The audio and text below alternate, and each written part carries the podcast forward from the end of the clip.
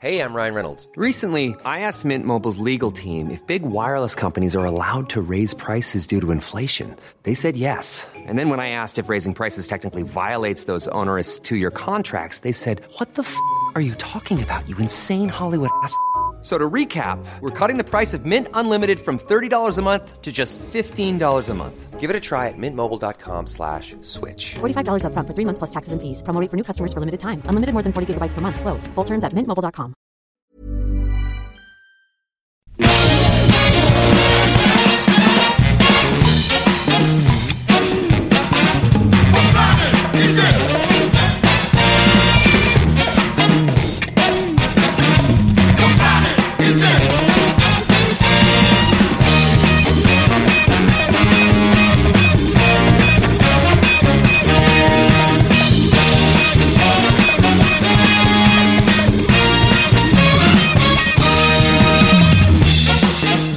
bonsoir, bonsoir, c'est Capture Mag. C'est nous on se voit. Attends, c'est Capture Mag quoi Capture Mag, le podcast. Voilà. Le podcast numéro 6, si je ne m'abuse. Exactement, Et, épisode et 6. il est 21h pétante, hein, n'est-ce pas, monsieur Bordas Tout à fait. Réglez vos montres. On a changé d'heure les mecs, faut, Ouais, faut, et se aujourd'hui, renseigner. maintenant. Et on est encore plus en retard que d'habitude. Alors, euh, que va-t-on faire ce soir? On va parler euh, cinéma, comme d'habitude, avec euh, cette formidable équipe qui m'entoure euh, autour de cette table. Avec à ma droite euh, Julien Dupuis. Bonsoir Julien. Bonsoir. Juste à côté de lui, nous avons donc Arnaud Bordas. Bonsoir David. En face de moi, j'ai Stéphane Moïsakis. Bonsoir. Et à ma gauche, j'ai Rafik Djoumi. Ah oui, c'est moi. C'est Bonsoir. toi. Bonsoir Rafik. Et nous avons un invité, un invité extraordinaire, un invité Exceptionnel. formidable que nous évoquions en hors, hors champ, hors antenne, que nous nous connaissions depuis plus de 18 ans. Voilà, j'avais des cheveux. Il avait des cheveux à l'époque, mais ce soir, il est là pour nous parler Space Opera. C'est Jérôme Ouibon. Bonsoir. C'est douloureux, le j'avais des cheveux. Non, Non, je- je- non, je- j'ai senti une douleur. Non, même. non, après 18 Et ans. on dit, bon. et on dit Jérôme Wybon. Ouais, Jérôme Ouibon dans les Et on dit milieux de- Arnaud Chancel. Bon, voilà, vous- comme vous l'avez constaté, euh, nous sommes en forme, nous sommes euh, joyeux ce soir, nous sommes contents de nous retrouver euh, pour ce nouvel épisode. Et nous saluons euh, Monsieur Smith qui est aux manettes pour réaliser ce live et qui mettra... D'accord, je sens que les... C'est moi. Ça rigole. Petite participation dans l'Empire contre Je viens de trouver. Je vais devoir, je vais devoir couper tout ça. Je, vous Je, je- je viens, euh, je viens- viens de trouver une photo Non, en fait, de, de Jérôme dans l'Empire contre-attaque. On Alors- avait dit qu'on n'en parlait pas. Alors Jérôme, c'est vrai ça que sous un pseudo. c'est vrai qu'avec avec ton casque ce soir sur la tête, pour ceux qui n'ont pas l'image, puisque c'est un podcast audio, je le rappelle, C'était juste si vous voulez, si vous voulez imaginer à quoi ressemble Jérôme Ouibon, c'est très simple. Si vous voyez Lobo dans l'Empire contre-attaque, l'assistant. Lando. l'assistant de Lando dans c'était juste une silhouette, hein, j'ai pas une ligne de dialogue. Non non, ah non. C'était par amitié pour Erwin. ouais, je comprends. Et, et- et je vais, j'ai perdu, euh, j'ai perdu Julien. Ouais. Ok, ça va être pratique pour les news. Voilà. Bon, allez, on était en train de dire bonsoir à Monsieur Smith. Voilà, on disait bonsoir, Bonsoir. Monsieur Smith euh, qui oui, s'occupe de la réalisation. euh, et- Bonsoir, bonsoir. On m'a dû couper mon micro. Non, non, euh, on t'entend parfaitement. Euh, voilà, donc euh, un, épisode qui démarre sous le signe de la bonne humeur. C'est festif, hein, comme ils disent sur le chat, et en effet, c'est festif. On va pas tarder, on va y aller euh, franco direct avec avec euh, les news. T'as aucune annonce, t'as Bah si, rien à j'ai des faire, annonces, t'as rien à t'as nous pas de dire, pub t'as à rien faire à vendre. Bon, allez, allez. Qu'est-ce que ça veut dire là Alors, vous êtes sympa, je vais vous vendre quelque chose. C'est parti. Hercule de Kodzi. Pas du tout. Euh, je crois que Rafik a déjà retrouvé ce que c'était. Sankukai. Ah, quel beau thème. Alors, j'ai pas passé Ah bah le oui. thème du premier film. Parce le, que score du 2 est mieux, non? Bah, euh, les, les deux sont- défonce le les score deux de- sont du bien, Monde mais les- Perdu. Le, le score du monde perdu, en effet, le Jurassic Park 2. Pourquoi je vous ai mis ce petit bout de score? Oui, pourquoi? Mais pourquoi? Mais parce que euh, dans une, se- dans 10 jours, enfin un peu plus d'une semaine, euh, il va y avoir une nouvelle nuit au Max euh, le 8 novembre à 23h30 au Max Linder dans le 9e arrondissement. Il y a une nuit Jurassic Park. En présence de Steven Spielberg. En présence de la silhouette de Steven Spielberg en carton. Et donc, euh, je pourrais le faire. Euh, devant son Triceratops qu'il a veux- tué. Jérôme Wibon imite très bien Steven Spielberg, si tu veux. Il peut venir Ouais, avec ouais. une perruque et une barbe. Voilà. Ouais. Et donc, euh, bah, c'est euh, une nuit euh, qui va être bien parce que d'abord, ça fait probablement très longtemps que euh, vous ne l'avez pas revu ces films sur grand écran et que ça vaut quand même le coup de les voir sur grand écran. D'autant qu'on va passer la version euh, 3D du premier, euh, celle qui était sortie l'année dernière euh, pour le 20e anniversaire. Et elle a ça de bien qu'elle est non seulement en 3D, mais que c'est de la bonne 3D comme euh, quelques films hein, qui sont réussis dans leur Lucie. conversion. comme Lucie, dirait Jérôme Ouibon. Non, mais je pense à euh, l'étrange Noël de Monsieur Jack, dont l'adaptation 3D avait été très réussie. Bah, je trouve que celle-là, Titanic, c'est la même Titanic. Titanic, c'est Titanic était très bien. Et ben voilà, c'est à la même, euh, c'est au même niveau euh, de, Très bon travail sur le son aussi. Oui, je suis d'accord. Donc le son, bah, on peut dire qu'au Max Linder, euh, ça va, ça va envoyer le bois.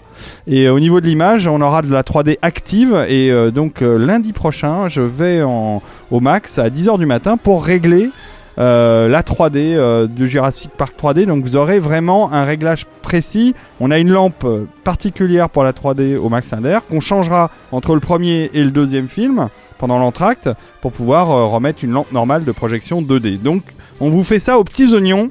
Franchement, ça sera les meilleures conditions possibles pour voir Jurassic Park 1 en 3D. Alors, il y a un débat qui, qui va s'ouvrir sur Facebook, et je- je- j'en profite puisque vous êtes là pour vous demander version originale ou version française La version originale.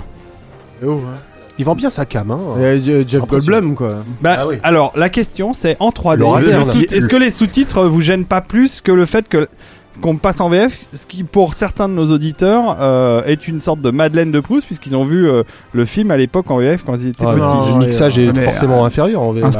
clair, hein. D'accord. Euh, Donc- oui, en plus, euh, c'est quoi C'est 93 Jurassic Park. 92, 93, oui, C'est le premier raison. C'était DTS. c'était encore l'époque où dans les mixages, dans les doublages français, euh, ils baissaient les effets sonores lorsque les acteurs parlaient. Ouais. Euh, donc oui, a priori. euh, Ouais, ouais. VO STFR. Ok, d'accord. C'est le Bah, premier Et puis, film et euh, puis, et mixé en puis DTS. ça commence à bien faire les Madeleines de Proust. Dit-il alors qu'il regarde des trucs en VF euh, quand les aigles attaquent et, Non mais bon, et la grande évasion. je, je La- voulais euh, poser la question euh, parce que euh, je, je vais ouvrir le débat, je vais faire voter euh, les, les, euh, les spectateurs qui vont venir à Niomax et je pense que, bah, j'espère alors que la VO l'emportera. Euh, parce que euh, tu as raison, la- la- le, le son est sûrement meilleur. Oui. Euh, Est-ce que que t'as une lampe spéciale pour Ju- Jurassic Park 3 Un truc où c'est d'un seul Ouais. coup le film est bien. Oh, c'est Ah, là, très là, là, là, parce que là. moi je l'aime beaucoup. Non, je sais, en plus c'est pour provoquer Julien qui aime beaucoup le film oui, aussi. mais oui. Pareil, Julien, je suis comme toi, j'aime beaucoup Jurassic Park Oui. 3. En plus, Je préfère aux deux, personnellement. ce qui est bon. Et c'est une version inédite du, tu film de Joey Johnston qui passe, qui passe ce soir-là. Oui, où on enlève toutes les scènes avec les enfants. En fait, euh, Voilà. non, c'est la scène où les Raptors jouent au poker et tout ça. Non, il n'y a pas. Non, il y a pas ça. pas ça là-bas. Non, on a une version spéciale pour le premier Jurassic Park où on coupe tous les enfants et donc euh, ça sera ça sera les bien. enfants. Bon, c'est le 8 novembre au Max Inder. Euh, prenez vos places, euh, vous savez où est le Facebook slash Nuit Max au pluriel, Nuit euh, au pluriel Max, pardon. Et, euh, et voilà. Et euh, bah, je- j'espère que je vous y retrouverai euh, tous. Euh, D'autant qu'on n'est pas loin des 450 places vendues, donc il en reste plus énormément. Voilà, c'est pour ça que je voulais faire cette annonce ce soir. Il va y avoir du monde, ouais. ça va être la fête. Les nuits au max. Exactement. Voilà. Méfiez-vous des contrefaçons. J'en ai fini avec mes annonces euh, et il y aura des, des tas- de surprises. Il y aura surtout beaucoup de, de choses à gagner puisqu'ils ont été très sympas chez, euh, chez Universal. Ils ont filé du Blu-ray, du Blu-ray 3D, euh, du coffret. euh, voilà. Et on aura aussi euh, du, du TF1 euh, étant partenaire de la soirée. On aura aussi euh, du Dino King à vous faire gagner. Ouh, mais rien que pour ça, je vais venir. Exactement. Et donc le petit déj, euh, croissant aux Comme d'habitude, euh, croissant. Ben non, mais tu rigoles. Mais chez le maintenant, on a nôtre, des, chez le nôtre. on a des pépites de chocolat dans Ah. des, des brioches. C'est pas mal aussi. Ah d'accord. Non, et puis il y aura le café Des- toute la nuit avant. Des dino crocs, tout ça. Bon allez, ça suffit. Euh, fini les nuits au max. Euh, je passe directement aux news, vos news.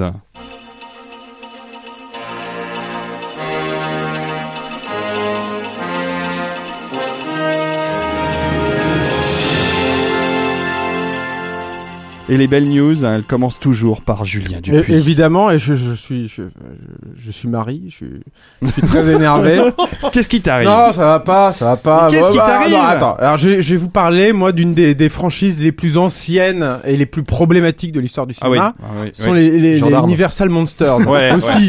Ouais. J'avais le choix, les gendarmes en, en hommage à Jérôme et ou, ou les Universal Monsters. Je sais pas pourquoi j'ai choisi les Universal Monsters.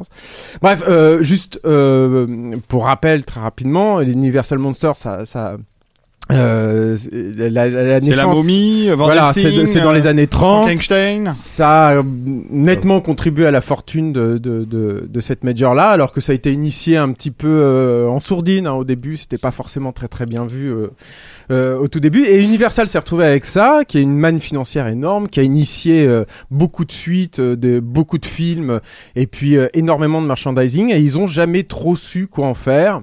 Il y a eu ont- y a la momie en 99. Voilà, qui alors était c'est- finalement pas mal. qui est, qui est finalement dans les dans une logique purement écono- économique en tout cas euh, le, le, le, le- le truc a revival qui a le plus Ouais. qui, a, qui a le mieux fonctionné mais sinon euh, l'histoire d'Universal est comme ça émaillée euh, de tentatives de reboot de, de, de ces franchises là qui ont en général abouti à des échecs bon on pense au, au, Dracula de. John Badan et puis évidemment à Van Helsing qui a suivi donc les, les, la, la momie de, de, de Stephen Sommers et qui a un vrai euh, accident industriel euh, qui a euh, fait perdre des, des millions et des millions à Universal. On sait pas encore combien. Moi, je me rappelle qu'à En- l'époque de la en- sortie en, de Van recette ou en schnouf les deux.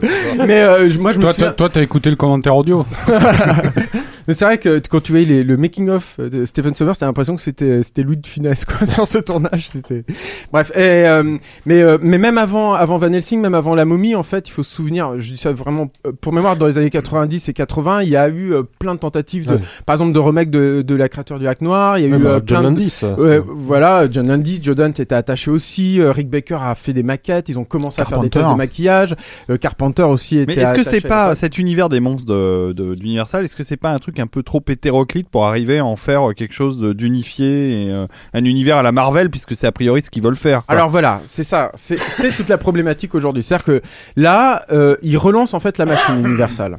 Euh, Qu'est-ce qui s'est passé? Il y, a, il y a deux facteurs en fait qui sont rentrés euh, dans l'équation. Il y a le phénomène Marvel Mhm. en premier lieu, et puis il y a aussi Legendary. Alors Legendary, ça fait partie de ces sociétés un petit peu annexes au Major, euh, qui sont fondées par des, des, des financiers hein, euh, euh, majoritairement, et qui viennent apporter des fonds pour produire en fait les, blockbusters, en ayant évidemment euh, une petite touche sur la direction artistique et sur le, le- le- les choix des équipes euh, de chaque film. Legendary est une société un tout petit peu à part par rapport à, par exemple, Village Roadshow, avec laquelle euh, travaille Warner, parce que euh, Legendary se positionne vraiment comme une société de geeks. Euh, alors c'est vrai ou c'est pas vrai. En tout cas, euh, dans les faits, euh, c'est, euh, j'ai envie de dire, les geeks pour le pire et pour le meilleur. Et pour le pire, ils ont euh, quand même euh, financé la plupart des films de Zack Snyder.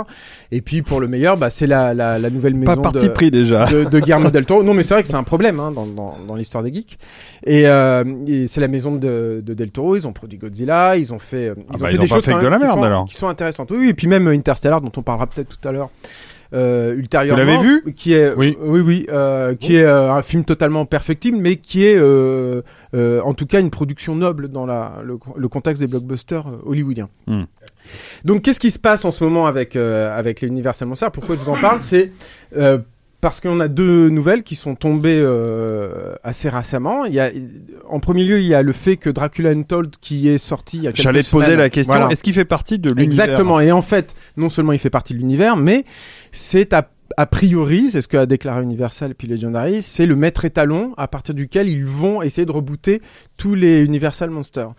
Parallèlement à ça, il y a euh, euh, J'ai trouvé ça pas. Robert O. Orchi et Alex. Ah, moi, je trouve que c'est euh, c'est un film juste innommable. J'ai beaucoup souffert en le voyant. Je trouve ça juste horrible. Mais je pense que le problème, il est ailleurs. En fait, c'est même pas une question de qualité. Euh, donc, parallèlement à ça, il y a. Charles Dance, quand même on, dedans. on sait qu'il y a. Oui, il y a Charles Dance, c'était aussi dans Underworld euh, 4. oui, 3.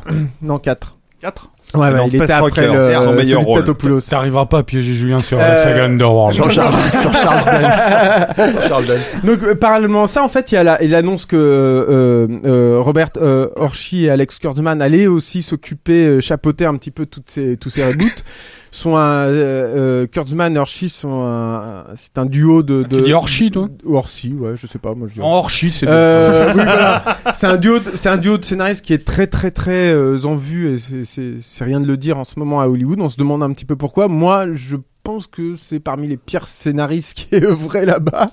Ouais, bon, après, con- concrètement, les mecs, ils ont euh, X franchises à un milliard. quoi. Voilà, c'est ça. Ouais. Mais c'est surtout, on les fout sur tout, quoi. C'est- On Ouais. les fout sur Spider-Man, on les fout sur, euh, on les a foutus à une époque sur Transformers, Euh, on les fout là sur euh, Power Rangers où ils essayent de faire un long métrage, qui est un projet très très intéressant, mais c'est dommage de, de foutre ces, ces deux blaireaux là là-dessus. Et on les fout donc aussi sur les Universal Monsters. Et eux, ils travaillent euh, apparemment euh, d'arrache-pied actuellement sur un reboot de la momie qui va être parallèle au reboot de Dracula. Et le pitch de la, du reboot de la momie vient de tomber.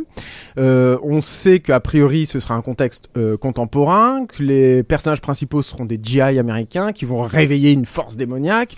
Et il y a un des GI qui va se retrouver investi euh, euh, du pouvoir maléfique de la momie et qui va se retrouver dans cette ambivalence entre à la fois monstre et en même temps non, nanti de pouvoir mec, assez, euh, euh, mec noble, quoi. Voilà, un GI, exactement. quoi. Ouais. Et c'est exactement le projet de Dracula Untold. C'est-à-dire que Dracula Untold, c'est euh, ben euh, Vlad, euh, c'est quand même un mec cool.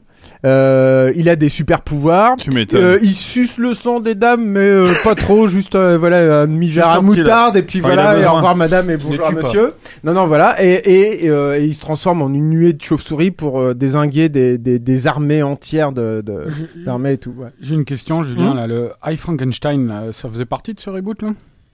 Ah oui, Euh, tiens, non, on avait non. oublié ce truc. c'est pas, c'est pas universel. Non, non, non, c'est pas universal du Ah, tout. c'est pas ça. Universal. Ouais, Non, non, c'est euh, et et euh, et alors surtout, alors je suis désolé, je vais un peu spoiler. Euh, Dracula Untold se termine dans le monde contemporain aussi.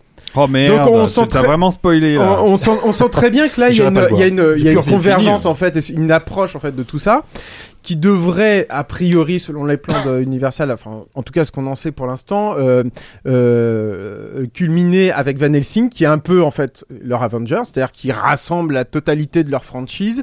Et euh, pour l'instant il y a Tom Cruise qui est vaguement attaché au truc, mais avec toujours Orsi et, et, et Kurtzman. Donc on voit très très bien comment euh, à nouveau Universal essaye d'appliquer la recette euh, Marvel à Universal Monsters. Et moi ça me ça, ça, me- ça m'attriste. Et alors, est-ce qu'il y a un, un petit truc à la fin, euh, dans le générique, où il trouve, euh, je sais pas, les bandelettes de la momie ou un Ouais, truc ouais. comme non, ça, non, il n'y a pas ça, mais en fait, il y a euh, le, le truc aussi qui est très intéressant dans Dracula Untold, c'est que euh, euh, il y a la création d'un méchant plus méchant en fait que Dracula pour le rendre gentil et lui euh, créer un, un, euh, voilà quelque chose pour euh, pour pour le, le... Un vrai bonheur. Et alors, est-ce que tout ce fatras ne remettrait pas en cause l'existence du euh, Frankenstein de Guillermo del Toro? Alors c'est la grande question parce que effectivement Del Toro lui il est chez euh, Legendary euh, et euh, je pense que alors ce serait intéressant de savoir comment Del Toro se positionne par rapport à tout ça.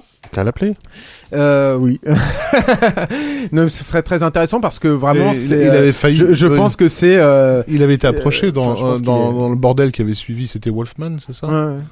Euh, Il avait été déjà approché. Mais pour- Wolfman, c'est aussi un cas très intéressant. Ouais, c'est ouais. aussi un, un- un cas où ils essayent à nouveau de euh, revigorer une vieille franchise et puis, euh, et puis ils y arrivent pas. Ils Mm. savent pas comment prendre ces trucs-là. Et, euh, et voilà. C'est, Bon. ce qui est marrant, c'est que ça- c'est- ce sont les, les Universal Monsters, juste pour conclure, c'est quand même une franchise qui s'est créée un petit peu. Contre les lois du marché, contre les dirigeants d'Universal à l'époque, euh, et tous ces dirigeants-là ont essayé de se réapproprier au, au- au- au fil des ans. Ils ont jamais en fait réussi à comprendre ce qu'était l'essence même de ces personnages. Et avec Ce Dracula leur- c'est mal barré leur- pour que ça continue. et oui, et surtout encore une fois avec Orsi Kurzman et avec toute cette euh, on- volonté de, et, de- de franchise. Et puis surtout, on voit à quel point le modèle Marvel est en train de faire quand même du mal euh, à, à- à Hollywood et à la façon dont on produit les films. Voilà. Et je Ce pense que en fait, recette En fait, on a, en, Ce ce fascinant, a encore atteint le point Avengers avant même euh, de commencer Non, le je suis podcast. désolé, mais c'est vrai que c'est un, phénomène économique qui, euh, on va parler tout à l'heure du space opéra et, euh, et le, le- le- le phénomène Garde des Étoiles a formaté toute une façon de faire les films ensuite. Avengers est en train de formater, qu'on le veuille ou non, toute la façon de, f- de, de, de, de fabriquer les films. Le, le problème, c'est que ça se contamine très très vite à des pans entiers de franchise. Euh, et, euh, et voilà, et je pense que ça, ça fait quand même des dégâts. Mais le, le film, le film, il s'est bidé. Non, alors Non, justement, je crois que ça a euh, euh, je voulais, euh, oui, je voulais en parler. Je, je, je l'ai pas fait. Euh, le budget annoncé de Dracula Untold est de 70 millions de dollars. Alors c'est possible d'un côté parce que c'est un film qui a été à problème et apparemment il y a eu des Ouais. retakes. euh, Ça paraît et- pas et- et énorme par rapport à une, euh, une grosse Non, franchise. c'est pas énorme, mais quand tu vois le film, c'est quand même très très cheap. C'est tourné en Ouais. Europe de l'Est. Ouais, Euh, la seule ça- production value vient de vient de des, des, des effets visuels. Et je veux dire, il y a pas il y a, il y a moins de production value dans la totalité de, Dracula Untold que dans un épisode de Game of Thrones. hein, Ouais, ouais, de- je suis d'accord En tout cas, de la saison 2 ou 3 quoi. Ça fait très série télé, oui. Ah oui, c'est pauvre, c'est d'une pauvreté épouvantable quoi. Donc il y a il y a y a des scènes avec 10 figurants qui sont censés représenter une armée, c'est à pleurer quoi. Hmm. Donc euh, et, et, euh, pour l'instant et la, la carrière du film est loin d'être terminée. euh, le film en est à 166 millions de dollars. là. Ouais, Ils sont Euh, contents alors. donc euh, oui, c'est un film qui est de toute façon rentable. Et, euh, et voilà. Bon, eh ben très bien. Merci beaucoup. Je suis un peu spécialiste des news qui plombent en fait. Bah non, mais non, mais non. ça va. Monsieur Bordas. Alors moi je vais vous parler de toute autre chose et euh, dans un registre euh, euh, copinage totalement assumé. Mais joyeux. mais joyeux, puisque je vais vous parler du nouveau film de Benjamin Rocher. Ah. euh, qu'on connaît tous ici, et, euh, euh, qui a déjà euh, co-réalisé euh, La Horde et euh, on va dire co-réalisé également euh, Goal of the Dead, puisqu'il était en deux films et qu'il avait euh, occupé le poste de réalisateur sur le premier film. Et donc là, c'est son premier film en solo. Ouais. Euh, le tournage a démarré euh, lundi, c'est-à-dire Mhm. y il y a deux jours à peine, c'est tout frais. Euh, donc c'est un polar hein, qui s'inscrit un peu dans un contexte un peu spécial parce que, enfin bon, c'est toujours un peu pareil avec le cinéma, avec les différents genres euh, en France. Mais euh, c'est vrai que le, polar, ça pas, ça, pas très très bien marché ces derniers temps. Le mea culpa de Fred Cavaillé s'est planté en début d'année. Euh, là, les gros espoirs, euh, enfin les, les yeux se tournent vers euh, La French, Mhm. le film qui sort à la fin de l'année avec Jean Dujardin. avec Jean Dujardin et Gilles Lelouch. Et donc c'est vrai que c'est bon. Ça a l'air pas mal. Ouais, ouais, bah pourquoi pas. Il y a la bande-annonce qui est, qui est en ligne, ouais, pourquoi pas, on verra. Euh, c'est un jeune réalisateur qui fait ça. Euh, et donc, euh, donc c'est dans ce contexte qu'on dit un petit peu difficile pour le polar euh, français à l'heure actuelle euh, que va sortir Anti-Gang de Benjamin Rocher, qui sortira l'an prochain, hein, Mhm. fin, fin 2015. Il n'y a pas encore Il de viendra date nous en parler à ce micro. de date fixée, bah pourquoi pas. Donc ça s'appelle Anti-Gang. C'est en fait un remake d'un polar anglais à succès, enfin un succès en tout cas en Angleterre, qui est sorti il y a, il y a deux ans, qui s'appelait The Sweeney. Mhm. C'était un film de qui était pas trop mal, hein, je l'avais vu en Tiré d'une série télé. vidéo. Voilà, tiré d'une série télé qui s'appelait Reagan, euh, qui datait de qui date de 75, hein, donc ça. ça Oui, très violente. commençait euh, un peu à dater, voilà. c'est- Ouais, le film est assez on- violent on aussi. l'a quasiment pas vu chez nous d'ailleurs. Et euh, donc c'est- c'était un film de Nick Love, un réalisateur euh, anglais qui avait été notamment aussi producteur sur le, le Bronson de Nicolas euh, Winding Refn. Mhm. Et euh, donc c'est un, un polar sur une, euh, une, une, euh, un flic euh, euh, aux méthodes un peu expéditives qui est incarné par Ray Winston et qui est accompagné par un, un, un jeune bleu euh, impulsif quoi dans la, la grande tradition du, du genre euh, qui était interprété euh, d'assez belle manière par Ben Droul qui est un, un acteur mais venu à la base de la chanson qui, qui est plus connu sous le nom de Plan B. Et donc voilà c'était un polar sur un, flic aux méthodes expéditives confronté à une, une bande de, euh, de braqueurs dans le Londres d'aujourd'hui et euh, qui allait outrepasser ce flic-là, de- outrepasser de plus en plus les, les limites de la loi pour, euh, pour parvenir à ses fins. Donc, euh, ils ont décidé euh, de faire un remake français. Le, le film est produit, euh, donc le remake de, de Benjamin Rocher, qui s'appelle Antigang, est produit par SND, par Capture the Flag Film, euh, la boîte de production de Raphaël Rocher, le frère de Benjamin, Mhm. et euh, également coproduit par les Anglais de Vertigo Film, euh, qui avaient euh, produit The Sweeney. Euh, donc, on connaît pas encore le montant, mais apparemment c'est un gros budget, hein, donc ça, ça veut dire que euh, les frères Rocher avec ce film vont, vont monter d'un cran là euh, euh, et passer des, des, des films d'horreur à petit budget à quand même euh, des, des gros polars prestigieux euh, à, budget confortable. Euh, D'autant plus qu'il y a quand même une star internationale euh, en tête d'affiche. hein, Ouais, c'est qui Raphaël Rocher a pris du poids d'ailleurs. hein. voilà. et, euh, et donc, euh, c'est Jean Reno qui reprend le, le rôle de, de Ray Winston. Euh, et euh, qui reprend le rôle de Ben Drew, euh, son jeune associé, c'est Alban Lenoir, que donc ceux qui ont vu Goal of the Dead ou encore la série Lazy Company ou la série de super-héros, j'ai un trou. HeroCorp. HeroCorp, HeroCorp, voilà, ouais. donc euh, doivent bien connaître, c'est un peu le, le jeune acteur qui monte à l'heure actuelle.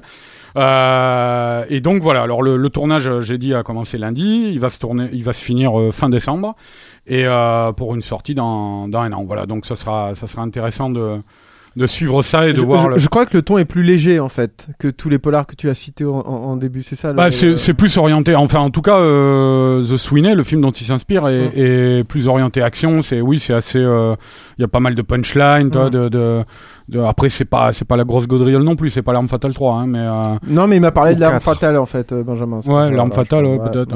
Un. Mais voilà. Fatal 1. Bon, oui, ça non, ça va alors, ça sais, va. d'accord. J'ai j'ai le script là, et euh, euh, en tout cas on sent on sent pas vraiment un détachement à la à la- à la- à l'arme fatale dans. Enfin, je veux dire c'est pas euh, c'est pas à se, à se poiler quoi. D'accord. ça, enfin, ça reste. euh, Ah, premier L'arme fatale- fatale- hein, Voilà. fatale 1, c'était pas spoiler. hein, Non, mais je veux dire, c'est- on est, on est un- quand même un petit peu, pas, pas- c'est pas du hardboil puisque le personnage principal est pas, voilà, on va refaire le débat de la dernière fois, mais ça, ça reste une ambiance assez noire et notamment euh, parce que le, le gang auquel il se confronte est particulièrement, euh, particulièrement dur, ouais. Bon, bah c'est bien. Enfin voilà, Intéressant. le, le polar français pas mort. Et, euh, Bah, on a- l'espère. Il y a toujours des trucs qui se font. Voilà. Bon, on, bah, très attend, bien. on attend de voir ça avec impatience. Bah, merci beaucoup.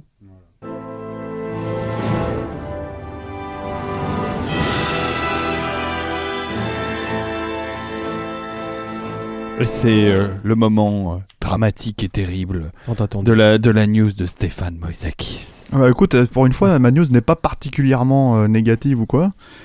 Euh, même si je vais pas vous parler d'un film, enfin même si je vais vous parler d'un film dont on n'attend pas forcément grand chose, qui serait euh, voilà, tout à fait Terminator, le prochain Terminator, euh, qui est réalisé par Alan Taylor. Donc bon, Alan Taylor c'est c'est le réalisateur de Thor 2, voilà. Donc euh, Magnifique musique de Brad Fiedel. Il a pas fait grand chose d'autre, mais là pour le coup, c'est marquant. Ouais, je sais pas s'ils vont reprendre euh, le si- thème, ouais. Bon, ça si serait le thème. bienvenu. Parce qu'il y a Schwarzy quand même. Ouais, hein, ouais. va être dans- Moi, Bah, tu sais, dans le- qu'ils vont le prendre. hein. Bah dans le Terminator 3 à l'époque, il l'avait pas repris hein. Euh, Il est fait dans le dans le générique de Famille, fin, on ouais. l'entend un tout petit peu, ouais. ouais. dans le générique de fin. Ouais. En tout cas, voilà, en fait, c'était pas vraiment pour parler du film à proprement parler, même si je peux vous résumer euh, vite fait euh, le, ce qu'on sait du projet. En Mm. gros, c'est euh, c'est un reboot, de nouveau plus ou moins euh, assumé sans vraiment être assumé, c'est-à-dire qu'en fait, euh, ils font une suite mais qui se passe dans le passé et qui en fait serait susceptible de revoir complètement le- le- l'orientation de la chronologie Avec du les euh, histoires de, de voyage dans le temps, on peut faire voilà. ce qu'on veut. hein. à la manière de X-Men euh, Days of Future Past. Voilà, D'accord. histoire de, de rectifier un petit peu le tir après euh, Terminator 3 et Terminator 4. La raison pour laquelle j'en parle, en fait, c'est parce que, euh, comme les fans du film le savent, euh, Terminator a fêté ses 30 ans il y a très peu de temps, là, il y a, il y a une semaine Il ou les deux. fait pas, hein. Et non. Schwarzy, il est fait. Oui, Schwarzy, oui. Voilà, mais c'est très intéressant, tu es dans le, on est dans le, dans le sujet. Euh, et en fait, James Cameron a fait une petite déclaration à propos de Terminator Genesis. Ça Mhm. s'appelle Genesis avec euh, avec Il a un vomi, Y à la fin. Non, non, non, non. euh, il a, il défend le film. Il dit que ça peut être sympa. Voilà, il, il défend le film parce qu'il y a une scénariste. Ah, il est cool, là, James Cameron. Non, mais il y a une scénariste en fait qui, euh, qui, est, qui est celle qui a bossé avec lui sur Avatar. Il y a, Call of Duty, ouais. voilà. Et euh, en fait, euh, c'est surtout qu'en fait, il a déclaré, enfin, il a, il a- sa déclaration en fait indique que c'est plus ou moins lui qui alors a trouvé une justification pour employer Schwarzenegger Ah. aujourd'hui à l'âge qu'il a. Voilà, D'accord, exactement. Et en fait, sa déclaration revient, euh, revient à dire que, euh, imaginez en gros qu'on puisse envoyer un Terminator dans le passé, et c'est une peau organique, c'est c'est le- c'est la peau organique Bah, c'est qui, traverse, ouais. voilà. Euh, donc cette peau peut vieillir. Imaginez qu'on ait envoyé ce, ce, ce- comment dire, ce cyborg en fait euh, beaucoup trop en avance. Il s'arrête dans notre société, euh, il vieillit et il attend en fait d'arriver au Il moment où sa bon mission. moment, il ouais. attend le bon moment pour, pour accomplir sa mission. Comme il a une puce, il peut apprendre en fait à vivre en société avec nous, euh, se cacher, etc., etc. Et euh, c'est c'est une déclaration qui a l'air totalement anodine, mais en fait qui a apparemment étant, enfin, a clairement donné le point de départ en fait euh, du film. Et euh, Donc ils vont faire arriver le Terminator dans les années 60 avant euh, qu'il voilà. Et en intervienne dans les années 80. et en gros, en ce moment là, enfin, c'est tombé aujourd'hui. Entertainment Weekly en fait a, a une exclue sur sur le film. Ils font leur couve euh, dessus.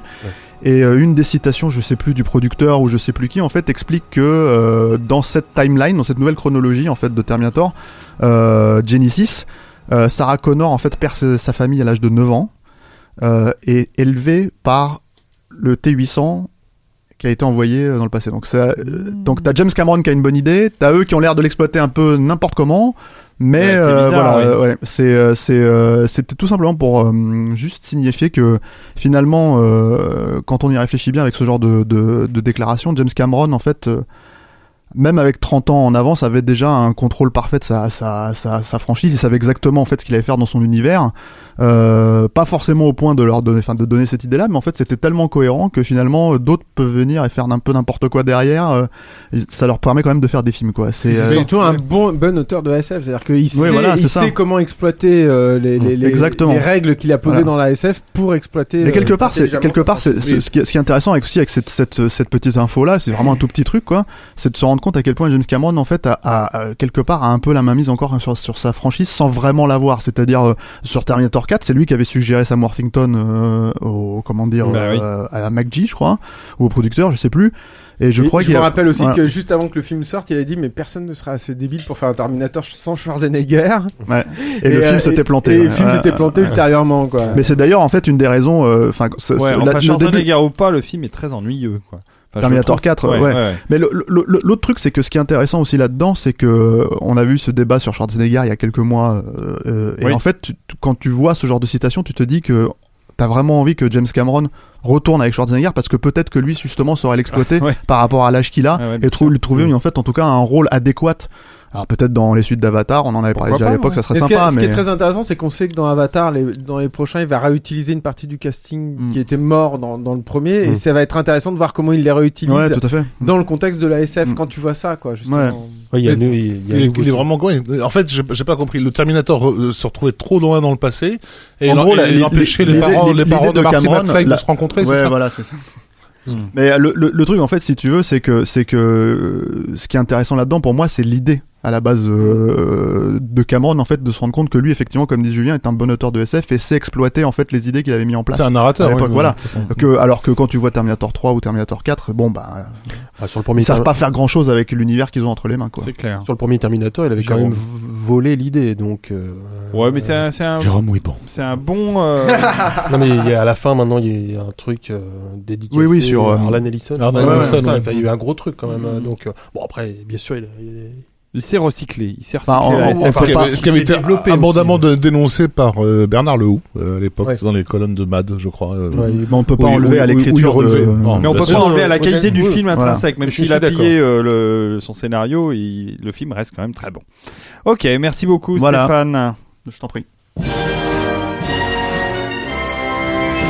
Je me tourne vers Rafik pour sa news. Rafik qui ne sait plus du tout de quoi il devait parler. Euh, c'est Moi, je sais. Ouais. Les gendarmes. Exactement. non, euh, je, je vais je vais parler de de la littérature. Où va-t-elle, ma bonne dame? Euh, En évoquant euh, plusieurs sorties, enfin plusieurs euh, news euh, entremêlées. La première, donc, c'est la sortie chez Gallimard de ce qu'ils espèrent être une grosse euh, franchise, euh, qui est euh, la franchise Endgame, Oui. euh, écrite par James Frey. Alors, je précise tout de suite franchise parce que donc ce qui ce qui fait le- la particularité de ce projet, c'est qu'il est d'emblée conçu comme un, euh, un univers euh, transmédia. C'est-à-dire qu'on que je déteste ce mot. voilà. C'est-à-dire qu'on sait déjà qu'il va y avoir trois bouquins. Il y a déjà l'adaptation qui est signée chez chez la Fox par les producteurs de Twilight. Euh, et il y a et le livre lui-même euh, renvoie le lecteur vers euh, des différents euh, sites internet. Enfin, il y a des hyper de l'hypertexte qui rentre en, en- en jeu. Euh, il va y avoir une, une chasse au trésor en rapport avec l'intrigue qui va être organisée durant l'année qui vient avec à la clé. Jérôme est tenté, hein. Ah oui, oui, oui. Puis moi, Endgame, ça me fait tout, tout de suite Ouais. penser à Hi- Highlander Endgame, donc tout de suite. euh, Ouais, voilà, J'en étais sûr, j'en étais sûr. une chasse-. Là, une au trésor mondial euh, avec euh, à la clé 500 000 dollars à gagner. Euh, oui, non, ils ont fait pas les choses à moitié. Bien sûr, des, des, des, des, des jeux mobiles et tout ce qu'il faut. Pardon. Euh, donc voilà, c'est c'est là j'ai la, la brochure sous les yeux qui s'appelle Raconter une histoire au 21e siècle. Mhm. Donc c'est vraiment qu'on voit qu'ils Ça sont part d'une bonne intention. bah, ils sont en train de se poser des questions sur la, la façon effectivement de, de développer les trucs. On sait que la littérature pour jeunes adultes actuellement, euh, elle se conçoit d'emblée par euh, sur plusieurs sur plusieurs volumes. Ils ont tous pris le pli évidemment de, du, du carton phénoménal d'Harry Potter qui à lui seul a relancé en fait tout ce tout, tout, tout, ce- tout ce truc. Sauf que ben par la suite il faut se, se bouffer du Hunger Games, euh, du Twilight euh, et compagnie quoi. C'est c'est un peu ces franchises là qui, qui dominent. Ça fait des ventes euh, importantes. Et euh, comment dire Mais ce qui, ce qui, ce que je trouve intriguant là, c'est qu'on ne demande plus aux auteurs de d'accoucher d'une histoire, on leur demande d'emblée d'accoucher d'un univers. Euh, et c'est ce qui est attendu de. euh, au même moment, donc on, on apprend que J.K. Rowling va développer des spin-offs d'Harry Potter qui sont basés sur euh, sur euh, sur ces livres euh, qui étaient eux-mêmes des spin-offs euh, d'Harry Potter consacrés aux animaux fantastiques. Et elle, elle promet d'écrire là pour pour Halloween pour le 31 octobre de pardon de publier le 31 octobre une histoire de Dolores Umbridge pour voilà pour évoquer un petit peu les, les origines du personnage. Donc même un auteur qu'on aurait pu croire comment dire euh, maître de, de son récit comme euh, comme comme J.K. Rowling on la, on, la voit un petit peu se, euh, se laisser aller à à, à, à, se laisser séduire par ce, cet esprit franchise tu vois euh, je pense pas que ce soit la part la du gain qui qui l'a fait euh, qui l'a fait courir vers vers des trucs comme ça mais mais l'exploitation en fait de son de son propre univers devient une constante euh, Est-ce que c'est pas aussi une, une difficulté à laisser tomber en fait ces personnages et Évidemment. Contrôle euh, Évidemment. aussi, euh, de l'univers? Oui bien sûr Elle veut contrôler complètement. euh, Non, non, je pense pas que ce Ah. soit, je pense pas que ce soit la patte du gain. Mais Oui. euh, ce que je trouve euh, intéressant là-dedans, c'est que un auteur qui est en position de force comme comme, comme elle, finalement s'engage dans le même chemin que ce que les éditeurs du, en ce moment réclament à corps et à cri. C'est-à-dire qu'en fait, ils sont en train d'essayer de reproduire ce que les majors hollywoodiennes sont, dé- sont déjà en train de faire depuis plusieurs années, c'est-à-dire ne plus développer des histoires indépendamment les unes des autres, mais d'emblée de prévoir à long terme sur sur cinq ou six ans une espèce de saga qui, qui couvrira un, un, un univers monde avec tous les spin-offs possibles et imaginables qu'il y a par derrière. Donc ça, c'était quelque chose qui était réservé autrefois au, au comic book essentiellement, enfin dans, voilà, euh, et, et qui semble contaminer d'autres d'autres d'autres médias et en l'occurrence là la littérature qui restait un petit peu le média à l'abri de de, de, de de tous ces délires modernistes. Ouais, pas, pas vraiment, mais, mais oui, oui, oui. C'était le dernier bastion, oui. Voilà. Donc voilà, je trouvais, je trouvais intéressant que que que ces bah, que ces différentes news se, se croisent parce qu'elles nous confirment qu'effectivement euh, ce, ce concept de franchise, bah, il va falloir s'y habituer. Il y aura pas que euh, les Marveleries et les et les DC Comicseries qui vont nous tomber sur la gueule. On va aussi euh, se Et bouffer. les universaleries monstre, Voilà. monstre- monstrueuses. On va aussi pas, euh, on va aussi se bouffer ça en littérature. Bienvenue dans l'ère des méga franchises. Ouais, Mais je pense ça. que c'est quelque chose qui est absolument euh, indissociable de, de, de, de ce qui se produit aujourd'hui avec, euh, avec l'arrivée du net, qui devient le média dominant, c'est-à-dire c'est le tuyau par lequel va transiter toute la culture, euh, euh, toute la production culturelle, et, et, et ceux qui au, au départ étaient censés détenir euh, cette production-là physiquement, hein, euh, ceux qui font les films, ceux qui éditent les livres, euh, euh, vont devoir maintenant passer par des tiers euh, qui sont bah, les réseaux. Euh, tout ce qu'ils maîtrisent maintenant, c'est euh, l'idée, et donc en l'occurrence la franchise. Je pense que le- leur besoin de créer des franchises euh, au fond fermé est, motivé par, cette vision à long terme d'un moment où, tout sera, où ces choses-là seront essentiellement dématérialisées. C'est- des trucs aussi quand même qui ont été en germe, on va dire, dans les 40 dernières années. Je parle par exemple le phénomène des, franchises littéraires qui étaient adaptées au cinéma. Ça fait déjà un petit moment que les éditeurs, par exemple euh, une franchise américaine, euh, les éditeurs français, euh, tu sais, on en parlait l'autre soir, les éditeurs français, ils recevaient les Oui, les- manuscrits les épreuves avant- des romans avant même qu'ils Mm. soient publiés aux États-Unis et donc avant même le succès de- du truc. Tu vois, donc, euh, Oui, mais la- le- Potter a initié. Enfin, les- bon, on sait que J.K. Rowling, lorsque le premier bouquin sortait en, en librairie, elle en était déjà à travailler sur le sur le troisième. Donc, elle a quand même un peu initié cette cette vague de par le succès monstrueux de de de, de son de récit. Et je pense euh, effectivement mérité. En tout cas, elle, elle- je pense pas qu'elle ait été surprise par le succès de, de ce qu'elle a créé, mais ça, j'en- ce serait trop long à expliquer. Non, non, c'est clair. Ouais, ni son éditeur d'ailleurs. Non, je- j'en étais dans des considérations plus mystiques en fait. euh, mais mais voilà, je trouve, je trouve, je pense qu'il est en train de se produire quelque chose au niveau de la production culturelle en général, donc pas seulement le, le cinéma, la littérature, le jeu vidéo, etc., et qui tient à, à la, à la question de la, démat- de la dématérialisation des œuvres. Euh, En tout cas, du transmédia. Enfin, euh, désolé, hein, David. Oui. C'est ouais, vrai qu'il y a mais- un truc de toute façon qui se crée là, quoi. C'est vrai. Ouais, c'est un, c'est un terme qui fait un peu, un peu peur. euh, Ça fait un Ouais. peu- un peu mal. Ouais. Euh, merci beaucoup Rafik pour cette très intéressante news. J'en profite pour rappeler que, que Beats est de retour euh, sur Arte. Oui. Euh, Euh, oui, oui. Peux-tu euh, en dire un mot parce que c'est quand même important d'en parler? Euh, ben, on est reparti pour une deuxième saison, euh, un peu plus longue que la précédente. Celle-ci contiendra 31 épisodes. On avait eu euh, 28 sur la précédente. Euh, voilà, donc le troisième épisode a été mis en ligne aujourd'hui. Il tourne autour d'Halloween. Je peux vous faire peut-être des, des spoils sur les épisodes à venir. Le prochain Oh, sera oui, consacré oui, à, la, oui. à la musique de, dans le jeu vidéo. Ah, Euh, oui, avec Christopher Hall et un monsieur que tu connais pas, euh, qui s'appelle Bruce Breton, qui avait fait un, qui avait fait un, la Bah oui, musique, euh, la de musique, Heart euh, of Darkness. de Heart of Darkness, et tout à Je l'ai interviewé pour ça. À l'époque. C'était donc toi dont il m'a parlé alors. moi. on va les laisser. Et Ah, un type formidable. Bruce Breton. voilà, on va avoir un épisode sur le sur le cosplay et euh, un autre sur le Bildungsroman. Oui, alors ça, Voilà, je vous laisse regarder sur Wikipédia. et ça a un rapport avec euh, avec ce que je viens de de, de, de vous dire d'ailleurs. Et, euh, et voilà, je vais arrêter les spoils pour pour l'instant, mais voilà, vous cool. avez déjà C'est quelques. cool. J'attends la musique dans le jeu vidéo avec grande impatience. Bon, bah merci pour toutes ces news. Je crois que maintenant il est temps de, de passer au dossier. Qu'en pensez-vous? Au dossier au pluriel. C'est parti.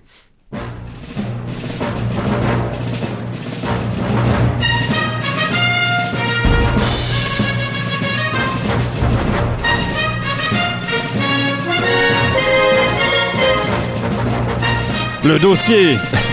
Oui, les dossiers de Capture Mag. Sors les dossiers. Sors les gros Tu dossiers. devrais mettre un peu d'écho en fait quand tu dis le dossier. C'est vrai.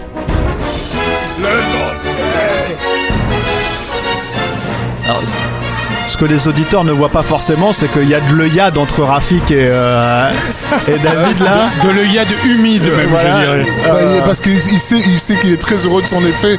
Voilà. Il Bah oui, Il sait comment te faire Parce qu'il plaisir. sait hein. très exactement ce qui Ouais. se passe dans mes neurones à ce moment-là. Et voilà, c'est- il y a une connexion, euh, ce thème voilà. Été- connexion neuro- neuronale entre fans J'ai de été, musique j'ai été film. vendeur de musique de film et je, je sais ce que c'est que de torturer comme ça les, les beaufophiles en leur passant un morceau qui qui C'est bien du. Williams. hein. Nous sommes Ouais, bah toujours oui, dans bah, des oui.